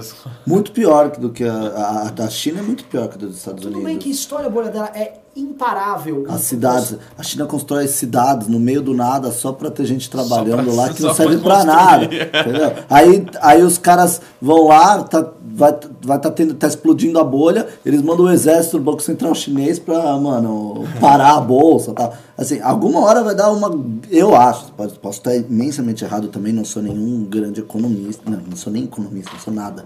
Mas eu acho que pode um dia dar É, merda lá, merda. sabe? Eu acho que vai ter algum apocalipse econômico, até porque existe um problema de, é, da, da população, né? Existe poucas mulheres hoje para homens, então vai ter um pro- problema de densidade é, né, populacional, porque eles tinham aquele lance de não querer ter filhas mulheres e querer ter filho homem. Então existe esse problema na China. Eu acho que a China vai enfrentar problemas é, já num futuro né, que não é tão distante por conta dessa política de crescimento deles dessa forma que vai trazer. Não, não- não sei se o século chinês, não. Tem muito, tem muito chão para esse século ainda. né? E, cara, eu acho que é imparável isso. Assim, o mundo ele vai deslocar para o Oriente. No fundo, nós do Ocidente vamos ser um bando de pessoas dançando e é, fazendo festa, as pessoas vão vir aqui comer nos restaurantes. É, eu tô falando do Ocidente como um todo, dos Estados Unidos à Europa. A gente vai Você ser tá, uns- com- você tá contando o leste europeu? todo mundo. Tá- Você acha que o leste europeu os caras vão estar dançando lá? Tipo, aquelas coisas de música de Boris. Tudo. Imagina, eu não acho que os russos estão nessa pegada, eu não acho que os Não, poloneses estão, não. a Mas o leste Hungria. europeu vai ficar indo pras baladas lá, estourando shampoo, tem mulher bonita, vai ter balada, e vai ficar nessa, mas o, o mundo vai deslocar pro Extremo Oriente. O Ocidente vai ser um coadjuvante de luxo. Mas eu acho que não, não, não Você vai. não acha? Eu acho que não vai existir uma absorva, absorção, uma absorção cultural, sabe? As pessoas não vão começar a usar roupas de chineses, Não, não, vão não. começar Falar a, a, a escutar música. chinesa. Não, Isso fala é lá, legal. Não, é roupa produzida na China, mas com corte europeu. Tudo Sim. bem. Então, então quando você não Porque tem uma eles não- hegemonia cultural sobre outro, você não domina. A não ser que eles venham e invadam. Aí é outra Cara, mas pá. é o seguinte, Aí é- olha só, a Coreia do Sul já exerce um importante papel econômico em todo o leste asiático. O Japão Sim. também exerce. A galera Mas hoje... aonde é que o catolicismo mais cresce no mundo? É na Coreia do Sul. Tudo bem, mas E- o, o Ian deve estar assistindo aqui, né? O Ian que tá bravo, né? É, o catolicismo. É, vai, vai, o Ah, catolicismo. ah. Tô brincando. Não, vai lá, vai lá, vai lá, vai lá. Não é nada. O catolicismo Tá, não e aí, o mundo ocidental vai acabar, os Estados Unidos Não não, vai, vai ninguém vai acabar, o Não, a gente vai ficar dançando. Renan acha que daqui 50 Ah, anos tá todo mundo comendo cachorro. Entendi. Não! Aí os Estados Unidos, fica todo mundo dançando lá e o Irã fazendo bomba nuclear. É, que eu vou falar Tá, que, legal. tá rolando. O Ocidente. Vamos tá? guardar isso pra Pode daqui quantos anos recorte. pra gente ver. O Nossa, vai tipo, Andreasa level- 2044. Pra 2044 2049, vamos falar. Fechado? 2049. 20 anos depois. 30. 30 anos depois. Não. É, Sim, 30 sim, anos sim, depois. 30 Vamos lá. anos. Coisas que vão acontecer. Um, desemprego em massa generalizado no Ocidente. Desculpa, em quantos anos? Em 30 anos, 30 Tá. anos. Desemprego em massa generalizado no Ocidente. Assim, generalizado e em qualquer lugar desenvolvido do mundo. Qualquer lugar desenvolvido. do tá? mundo. Vai ser desemprego em massa. Dois, é, desempre- isso não significa pobreza. As pessoas vão ter uma renda média muito alta. Você vai ter serviços de assistência social e basicamente bolsa família para todos os O indivíduos. socialismo vai dar certo. Vai, o- o- na prática vai ser isso. Por quê? Você vai ter uma automação em massa, os meios de produção vão ser concentrados em grandes grupos é, produtores. Você vai ter, através dessa automação, boa parte dos serviços e dos produtos sendo oferecidos às pessoas, feitos de forma muito barata. Ainda bem que a gente é youtuber, né? Aí, moleque. Ah, Pode vir. É. Pode vir revolução. É, Coisa número 3. Alimentação também automatizada, produção cada vez uma coisa muito mais barata. Então, todos os custos operacionais, produtivos de serviço vão ser mais baratos, vai ser mais simples. Poucas pessoas vão produzir, vão trabalhar, porque quase todas as produção- pro- eh, profissões vão ser automatizadas. A advocacia já vai ser automatizada. Sim, sim. Já está sendo já. né? Então, assim, Você já, já consegue contabilidade já foi. você- Então, em forma eletrônica. então, assim, os serviços todos vão ser praticamente automatizados. Alguns poucos serviços de criação e entretenimento vão ainda se manter humanos. E na prática, vai ficar todo mundo vivendo solto, igual pregava o Karl Marx. Tanto que existe uma corrente dentro da esquerda, para vocês verem que são, são os sim, aceleracionistas. sim, sim, sim. É. Que eles pregam o seguinte: esquece o socialismo, é só acelerar o capitalismo que a É. gente chega no São- comunismo. Eu acho que isso São tem, João Dória. Eu acho que você tem uma visão muito otimista das coisas. Eu acho que vai ser um muito pior. Isso não é é assim, otimista, né? isso é o fim do mundo. Eu acho que é muito pior. Eu acho que, é eu assim. acho que a gente vai chegar numa evo- numa O que evolução. estão falando das minhas teorias aqui? É que você prega isso de um jeito. Au! Eu acho que a gente vai chegar numa. Minha teoria aí é Isso depois. é horror. Eu É vou, cada uma da. um- Tá, peraí, Burrens. Eu vou dar minha teoria aqui. Eu vou dar minha teoria, cada um pode dar a sua. Eu- É bem rápida a minha. Eu acho que a gente vai chegar numa singularidade tecnológica que a gente vai conseguir é, botar nossa Desculpa, isso memória dentro de, de computadores, dentro de simulações. E a gente vai viver, as pessoas não vão sair de realidades virtuais, elas vão ficar em casa, tipo, ah, mano, com óculos de realidade virtual, vivendo fantasias, vivendo o mundo, vivendo qualquer possibilidade que elas não podem mais fazer no mundo real. Entendeu? Elas podem fazer tudo, elas podem ir pra festa, elas podem ir para outros séculos, elas podem revisitar momentos históricos, as pessoas vão ficar presas ali, elas não vão, não vão mais precisar é, trabalhar direito, que eu acho que vai chegar, igual você falou, num, num sistema meio de welfare state, vai ter uma distribuição de renda para todo mundo, um dinheirinho suficiente pro cara poder viver a simulação dele e praticamente não fazer mais nada. Também casa. é, mas Posso- você tá- posso- eu- então, eu acho, a minha é pior ainda, porque as pessoas não vão nem mais viver Posso a vida real. A, a Posso forma como. o- Deixa- o deixa o pinta agora. Pa- Parece bonitinha porque a gente tem culturalmente hoje no Brasil. Ah, o Estado vai pro- providenciar, as pessoas vão ficar soltas, parece todo mundo feliz. Aí o Alexandre já pinta melhor o cenário caótico da mesma história do Renan. Não, o meu é pior. E não, você pinta melhor o cenário caótico de uma história muito parecida com a do Renan. Sim, sim. E aí onde você consegue imaginar e materializar o caos que seria isso. Vai ser um Porque é, é toda a questão da forma como você vende o produto. E o Renan vendeu como se fosse uma propaganda do PT, entendeu? E o, Alexandre já trouxe.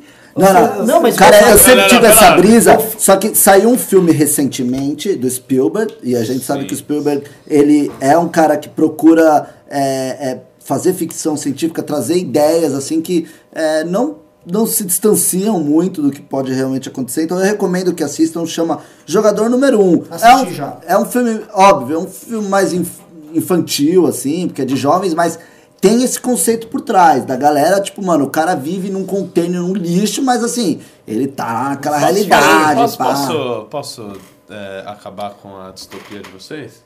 Ah, Acaba aí. É, meus queridos amigos, é, eu acho legal você ficar imaginando essas coisas, etc, né? Geralmente, cabeça vazia é oficina do diabo, né?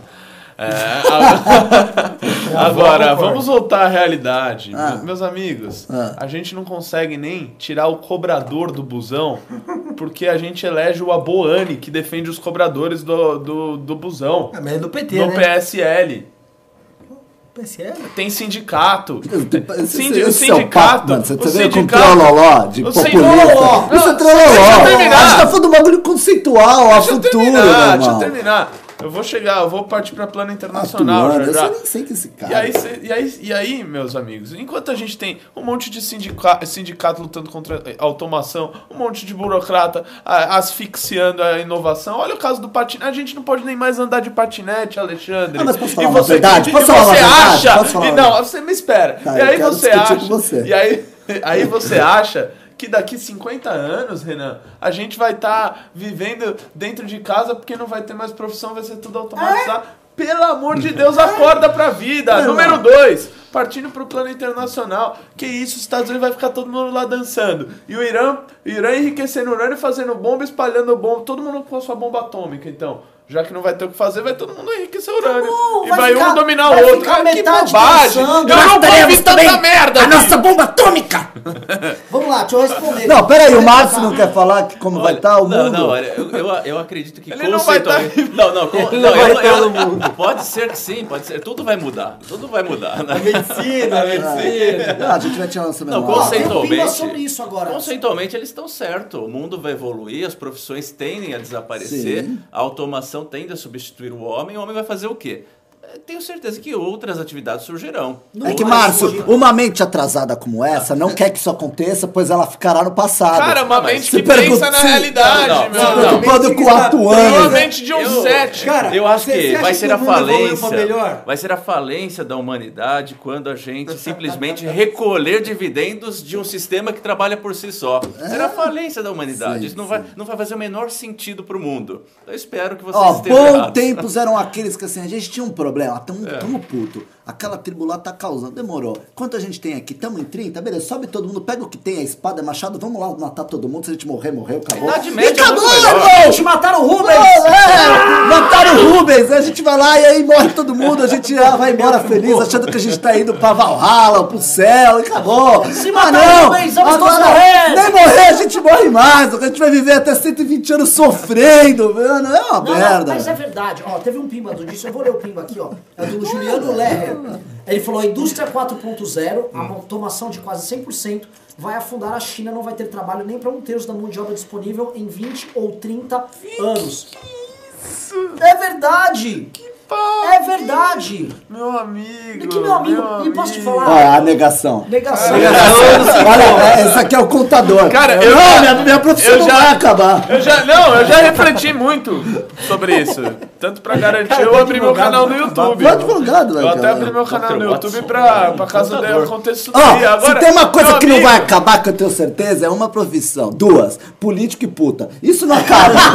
Isso não acaba. Separado, velho, separado. substituir pra aquelas bonecas. Ah, já tem. Pior que já tem. Nossa, mano. Nossa, tá o fique merda de época. Ô, ô, pera, recebi um pimba. Cara, aí, acha- Sabe por que a nossa época é a pior de todas? Sabe qual por, que a nossa pior? Porque assim, a gente é, a gente tem tecnologia e informação suficiente pra prever um pouco como vai ser o futuro, só que a gente não vai viver essas coisas e a gente vive um pouco limbo do mundo antigo. Então assim, Você acha que o mundo tá evoluindo pra melhor? Não, mas aí Vai, você pega, pega... dos anos 80 você pra cá, pega, pega, pra melhor. Claro, você acha, pega- porra, tá da hora?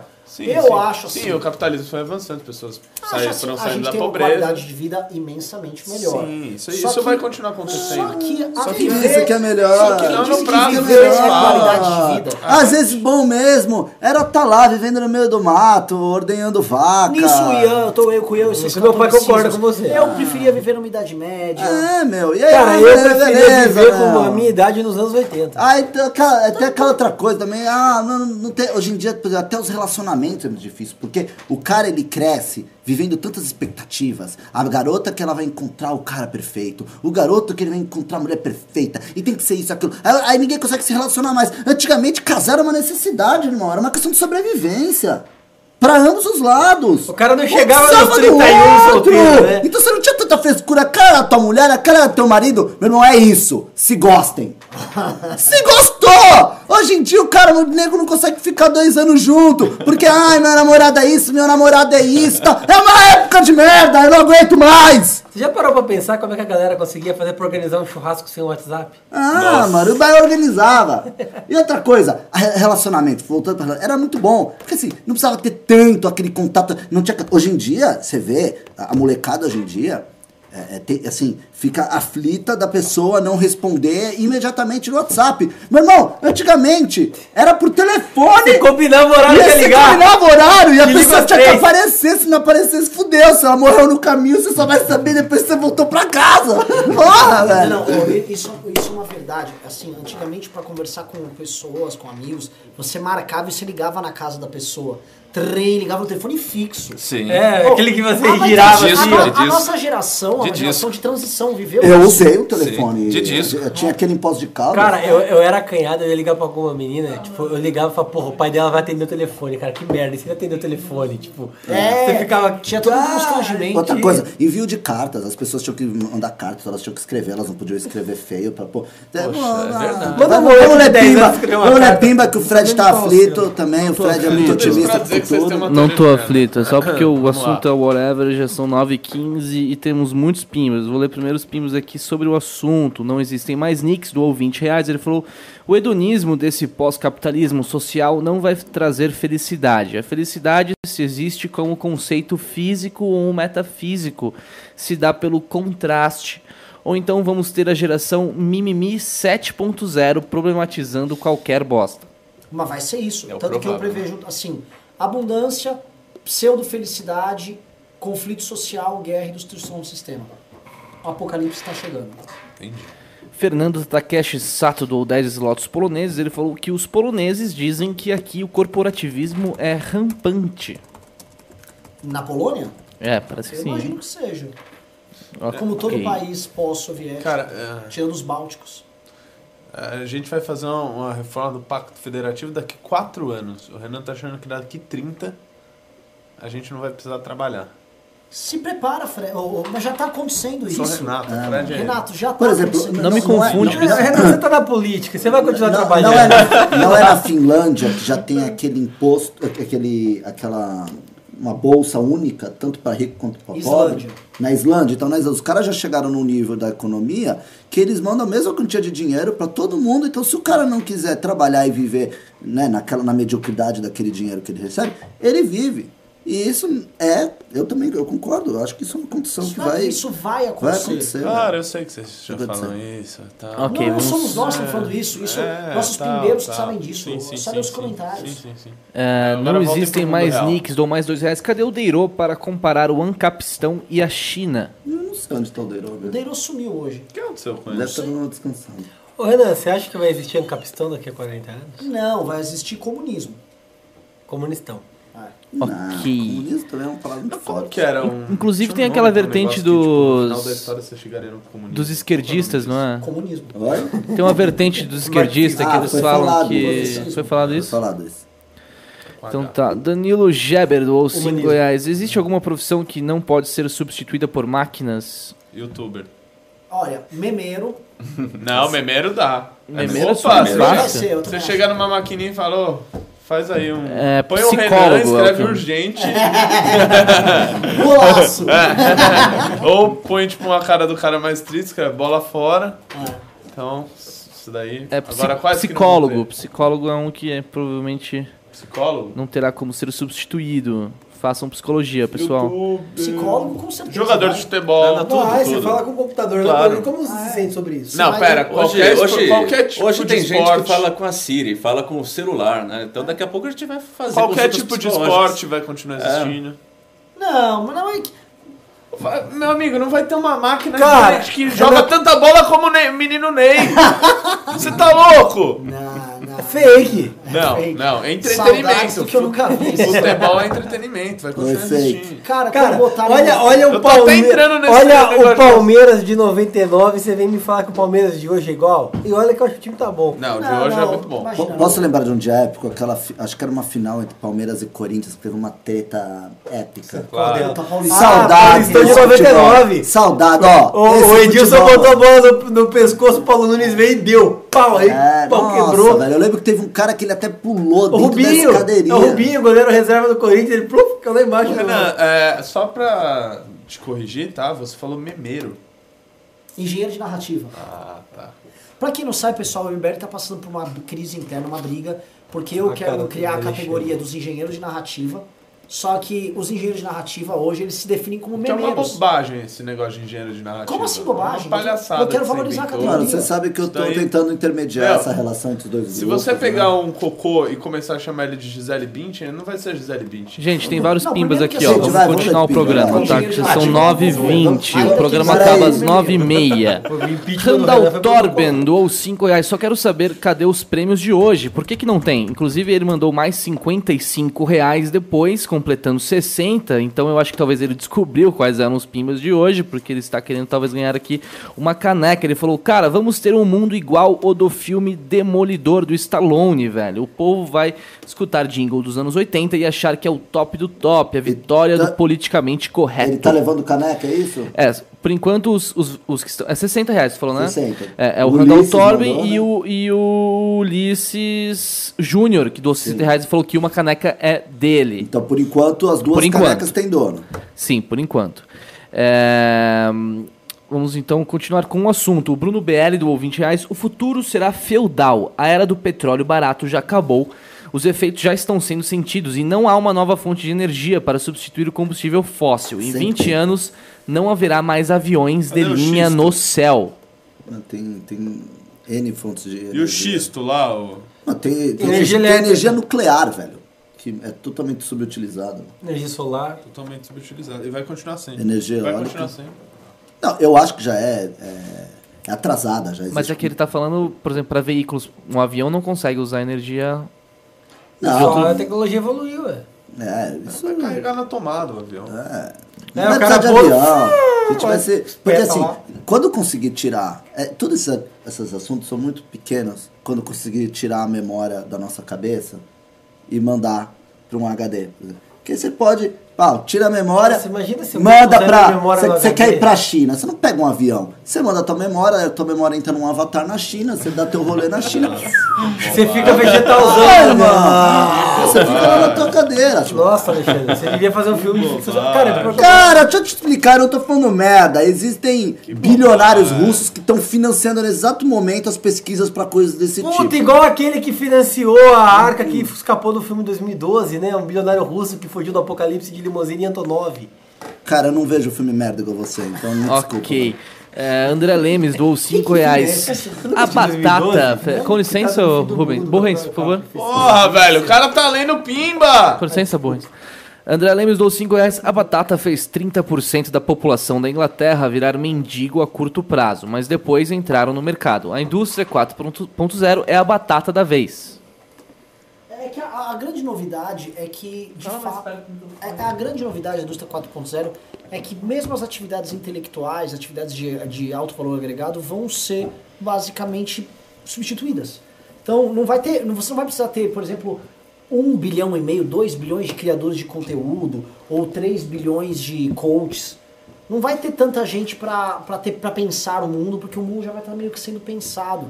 A gente não é tá bronca. ponderando aqui a possibilidade da gente ter uma catástrofe ambiental, né? Porque eu sei que existe uma negação por parte da direita quanto aos Aquecimento crises. global. Não, não, não digo aquecimento global, digo a todas as crises, de- desde eh, da poluição, desde o desmatamento, desde a poluição dos nossos mares, dos nossos rios, ok? E eu acho que isso pode ser um grande problema no nosso futuro. E aí pode ser que, mano, sei lá, né? É que eles estão mais É muito preocupados ruim. se a Terra é plana. É muito... Eu acredito que não vai dar. Eu acho que a gente vai atingir uma singularidade tecnológica que vamos evitar isso, mas existe essa possibilidade. O Renato nega, óbvio. Ricardo, o Renato é o seguinte, vai estar tudo, no- tá tudo bem. Tudo normal, Renato. Sabe o que é isso? É o playboyzinho que foi cuidado com leite de verdade. Mamãe, vai estar tudo bem no futuro. Tudo é uma merda, meu. Tudo é uma merda. Vamos no Vila Mix, meu. Tudo é uma merda, cara. cara. Aproveita enquanto dá. Aproveita enquanto ainda existe o Vila Mix, Renato.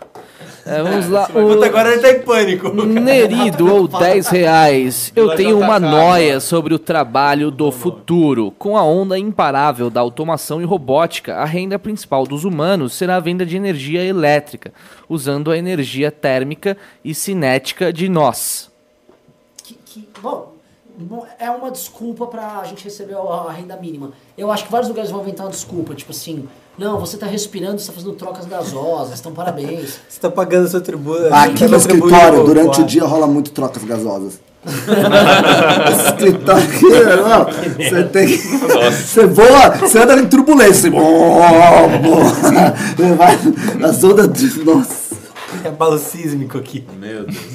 que pau. Coisa horrorosa. Vamos ok.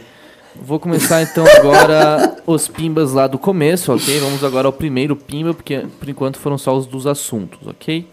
É, Ana Dia doou 5 reais. A reforma afeta os 40% em caso de demissão sem justa causa?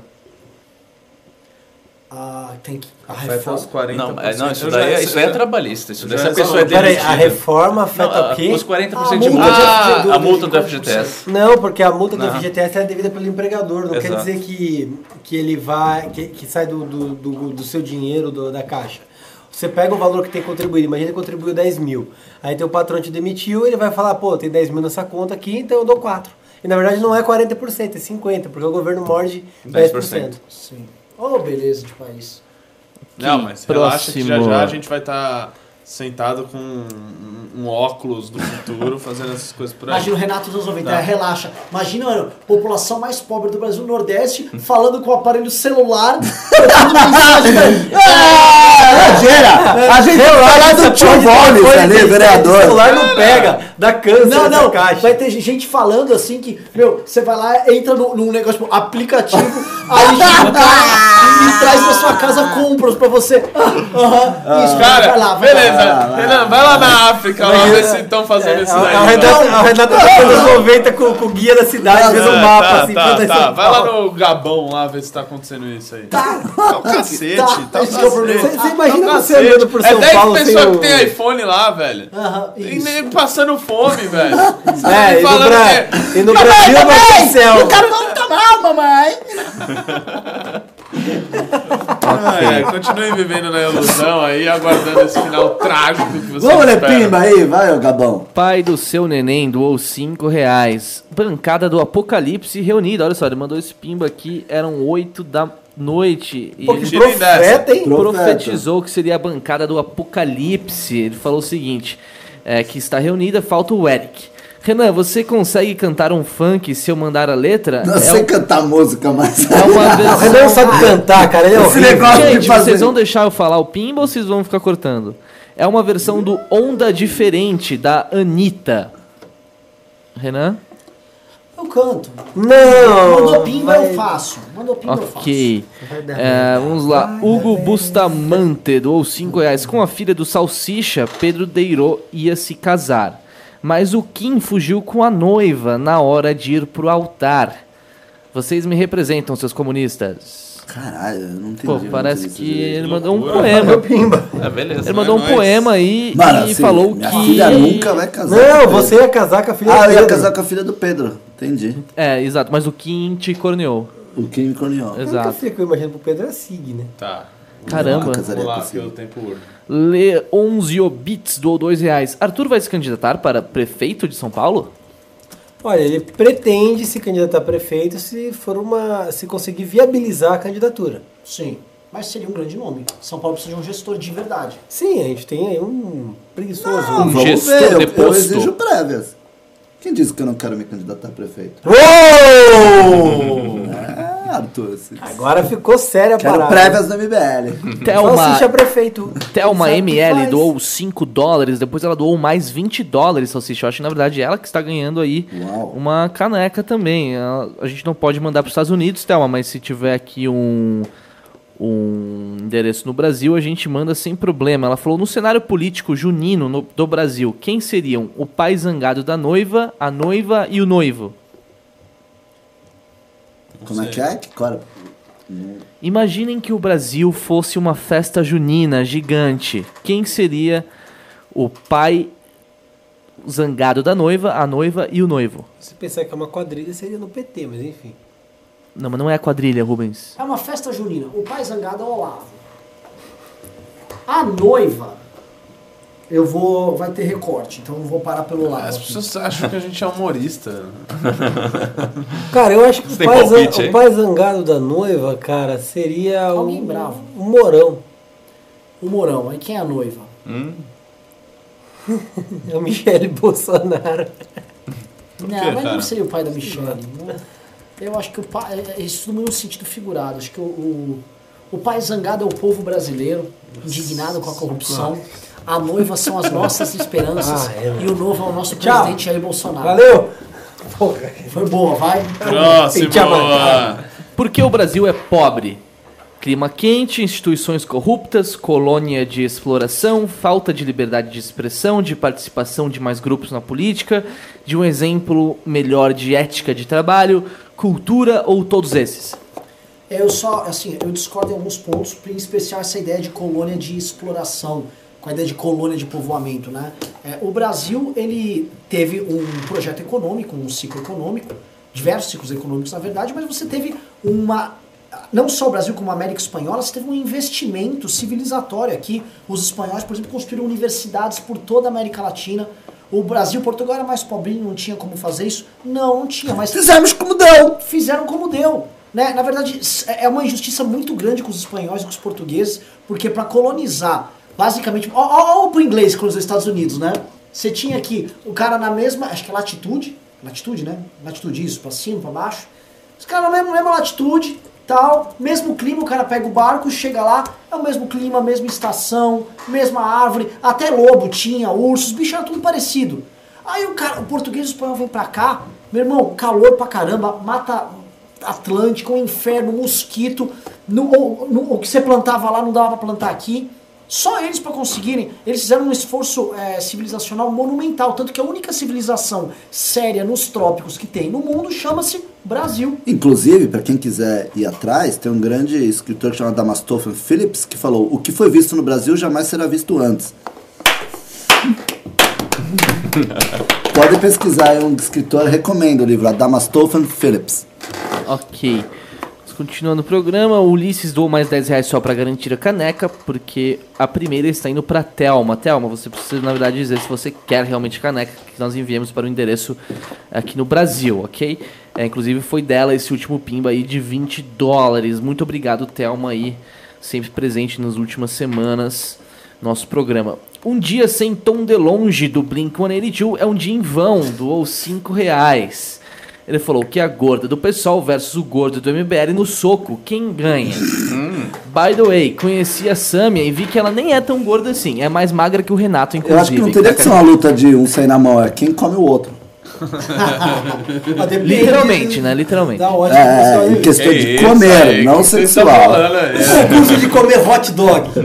Pode ser. Pode, dar, pode ser que eles façam um recorte disso do Ah, mas aí não vai dar Então, ruim. fala o seguinte, eu acho que a Samia é uma moça muito séria, faz um trabalho muito sério, o Renato também, e a gente tá todo mundo lutando por um Brasil melhor. E eles podem debater sempre procurando um Brasil melhor. Eles podiam namorar.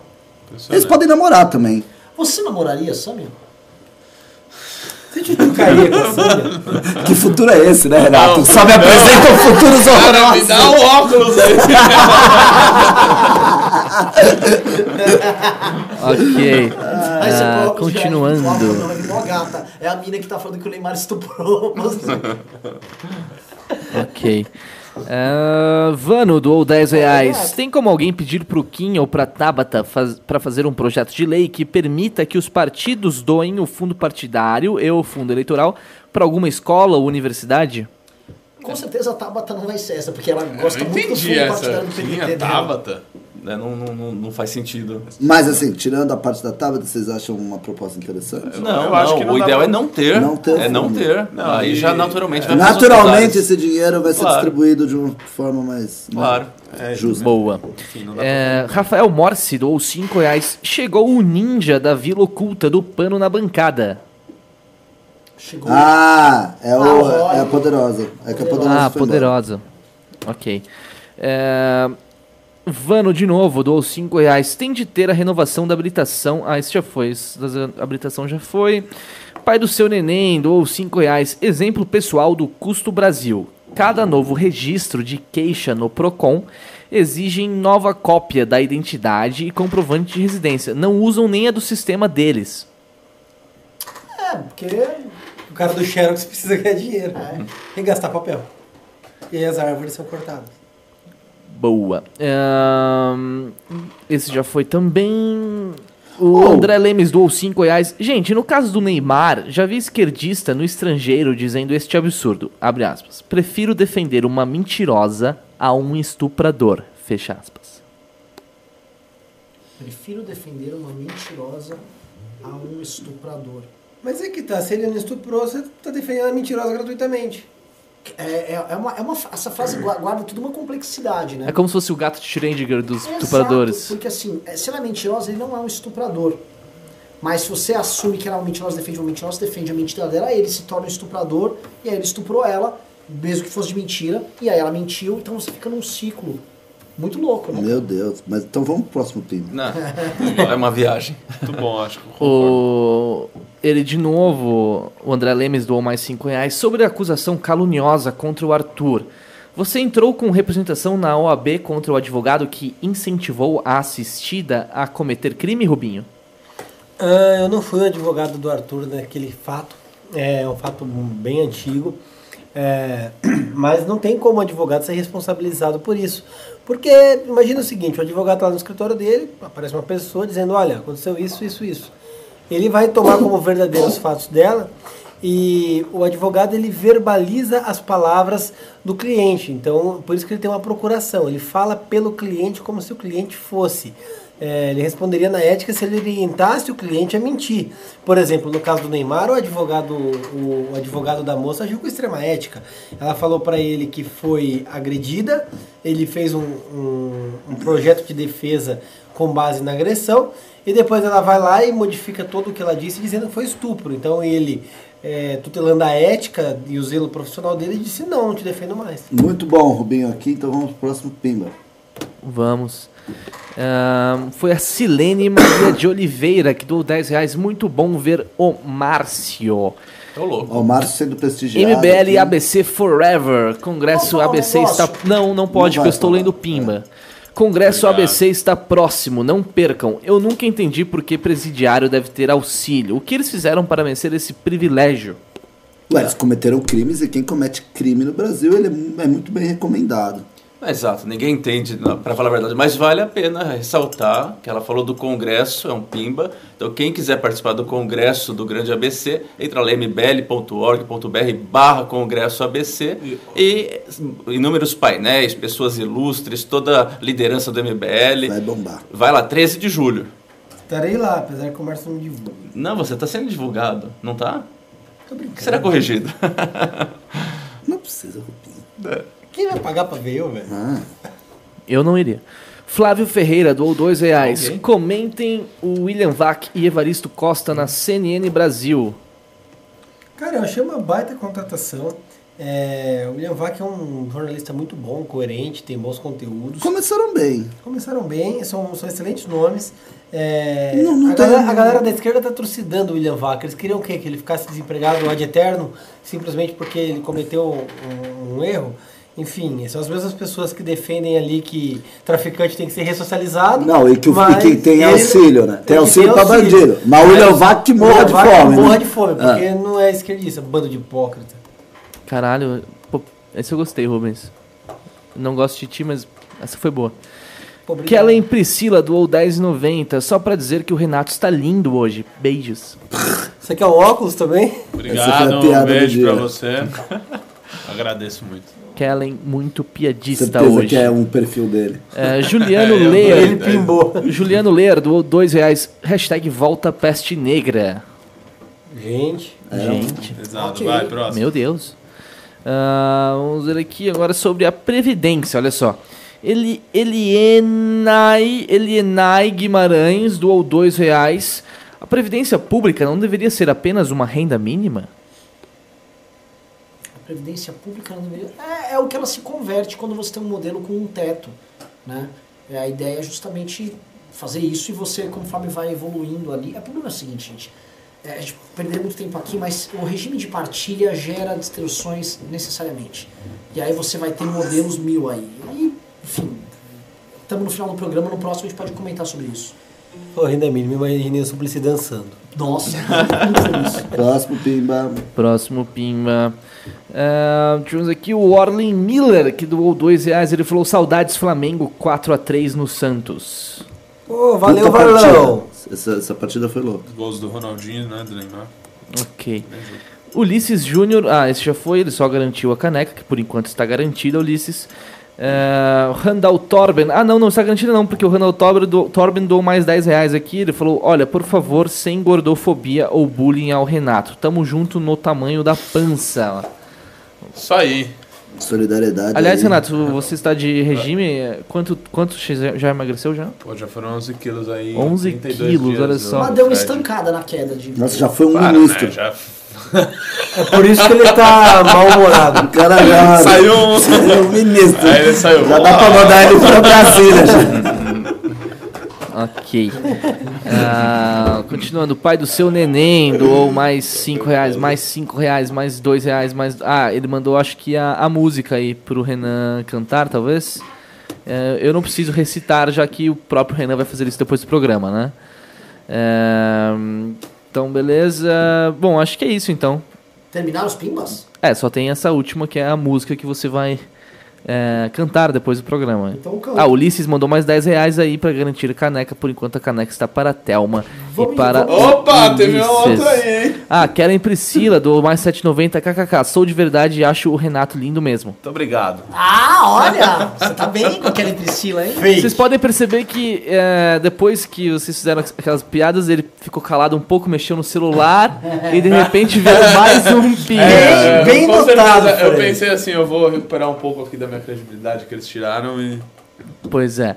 É, o pai do seu neném, só lendo aqui o que não é da música, ele falou: essa música não é referência a nenhuma pessoa vai- em específico. Ele falou: Essa música- copiem, colhem a parte do bum bum, pois o Google censura. Caraca, eu sou Então uma sai, bichona. Sai, sai do meu ah, não, essa canal. parte aqui é. Sai, É da parte da música. Difícil- difícil saber a de métrica Carvalho, dela aqui, na verdade. é, mas bom, é, é isso aí, é isso aí. É aquela música da Anitta, muito famosa. Sai do meu canal. Sai, sai, Sai do meu canal. sai. Então acabou? Valeu, pessoal. Gente, só homenagear que o vencedor foi o Ulisses. Pra quem não sabe, o Ulisses é um dos caras que ele era do Movimento Brasil com Frango no, no Camarote. Ah, é Ah, ele? ele era. Ele, Cara, ele- não, ele era... Qual era o nome dele, velho? Ele era o. tipo, O Ian era o Gessler Zarabatana. E ele podia falar aqui qual era o dele. que Caralho, qual que era o dele, velho? É, é só pra terminar assim, preciso- por favor, Ulisses, comente aqui nos comentários rápido qual era o seu nome. Jesner Zarabatana aí. Caralho, era o. Caralho. Ele era muito bom. Ele era. É, é, assim, tinha uma atuação... Tinha excelente atuação dele. Vai, Ulisses, porra! Jesner Zarabatana. Você não lembra? Ah, cara, não lembro. Alexandre. Eu não lembro, velho. Eu lembro Zarabatana. nem que eu almocei, pô. Minha memória deu uma estragada. É... Boa noite, pessoal. Valeu! Uh! Pera, pelo amor de Deus, fiquem aqui, eu só vou descobrir o nome aqui do Ulisses. É, Renan, vem pra cá tocar a música aqui, ó. Pronto. Tá. Pega o violão aí, ó. Tu sabe a música da, da Anitta? É a música da Anitta, é isso? Canal, eu posso. Qual que é a música original da, da Anitta? Ou qual que é a original, ô, Renato? Que?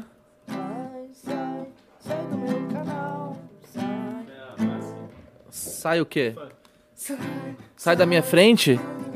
É sai da minha frente? Acho que é. Porra, ele comentou o nome dele. Ele não comentou. Jesner. Eu acho que é esse aqui, ó. Fit Snoop Dogg aqui, ó. Aí- Aí estão as cifras aí, Renan.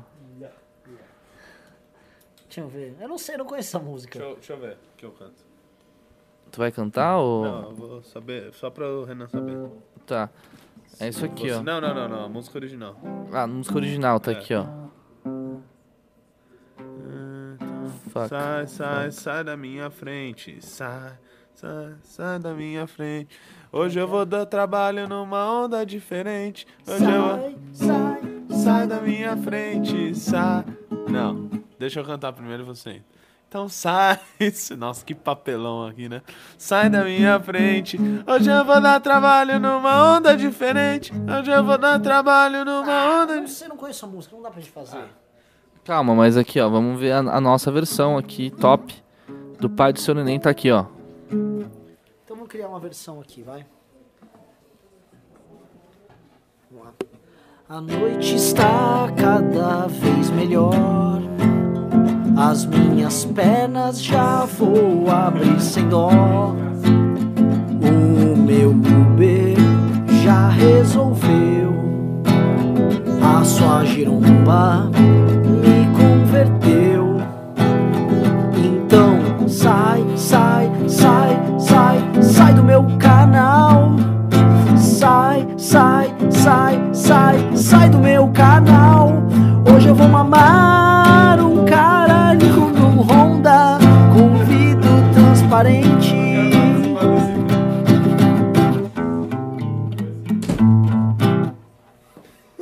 Tem mais, pô. É mesmo? O que, que é pra falar? Então sai, sai, sai, sai, sai do meu canal. Não vou ficar.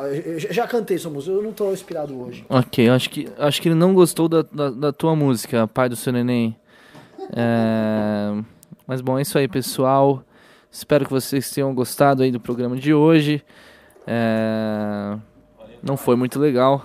Eu achei que foi meio chato. Mas tudo bem. É, vamos ficar agora com uma música de respeito aqui. É uma música é, de graça. Por isso que ela vai tocar aqui. Ela se chama Respecognize. Isso aí, um abraço e boa terça-feira. Bom frio a todos. Oh yeah. Oh, oh, oh yeah.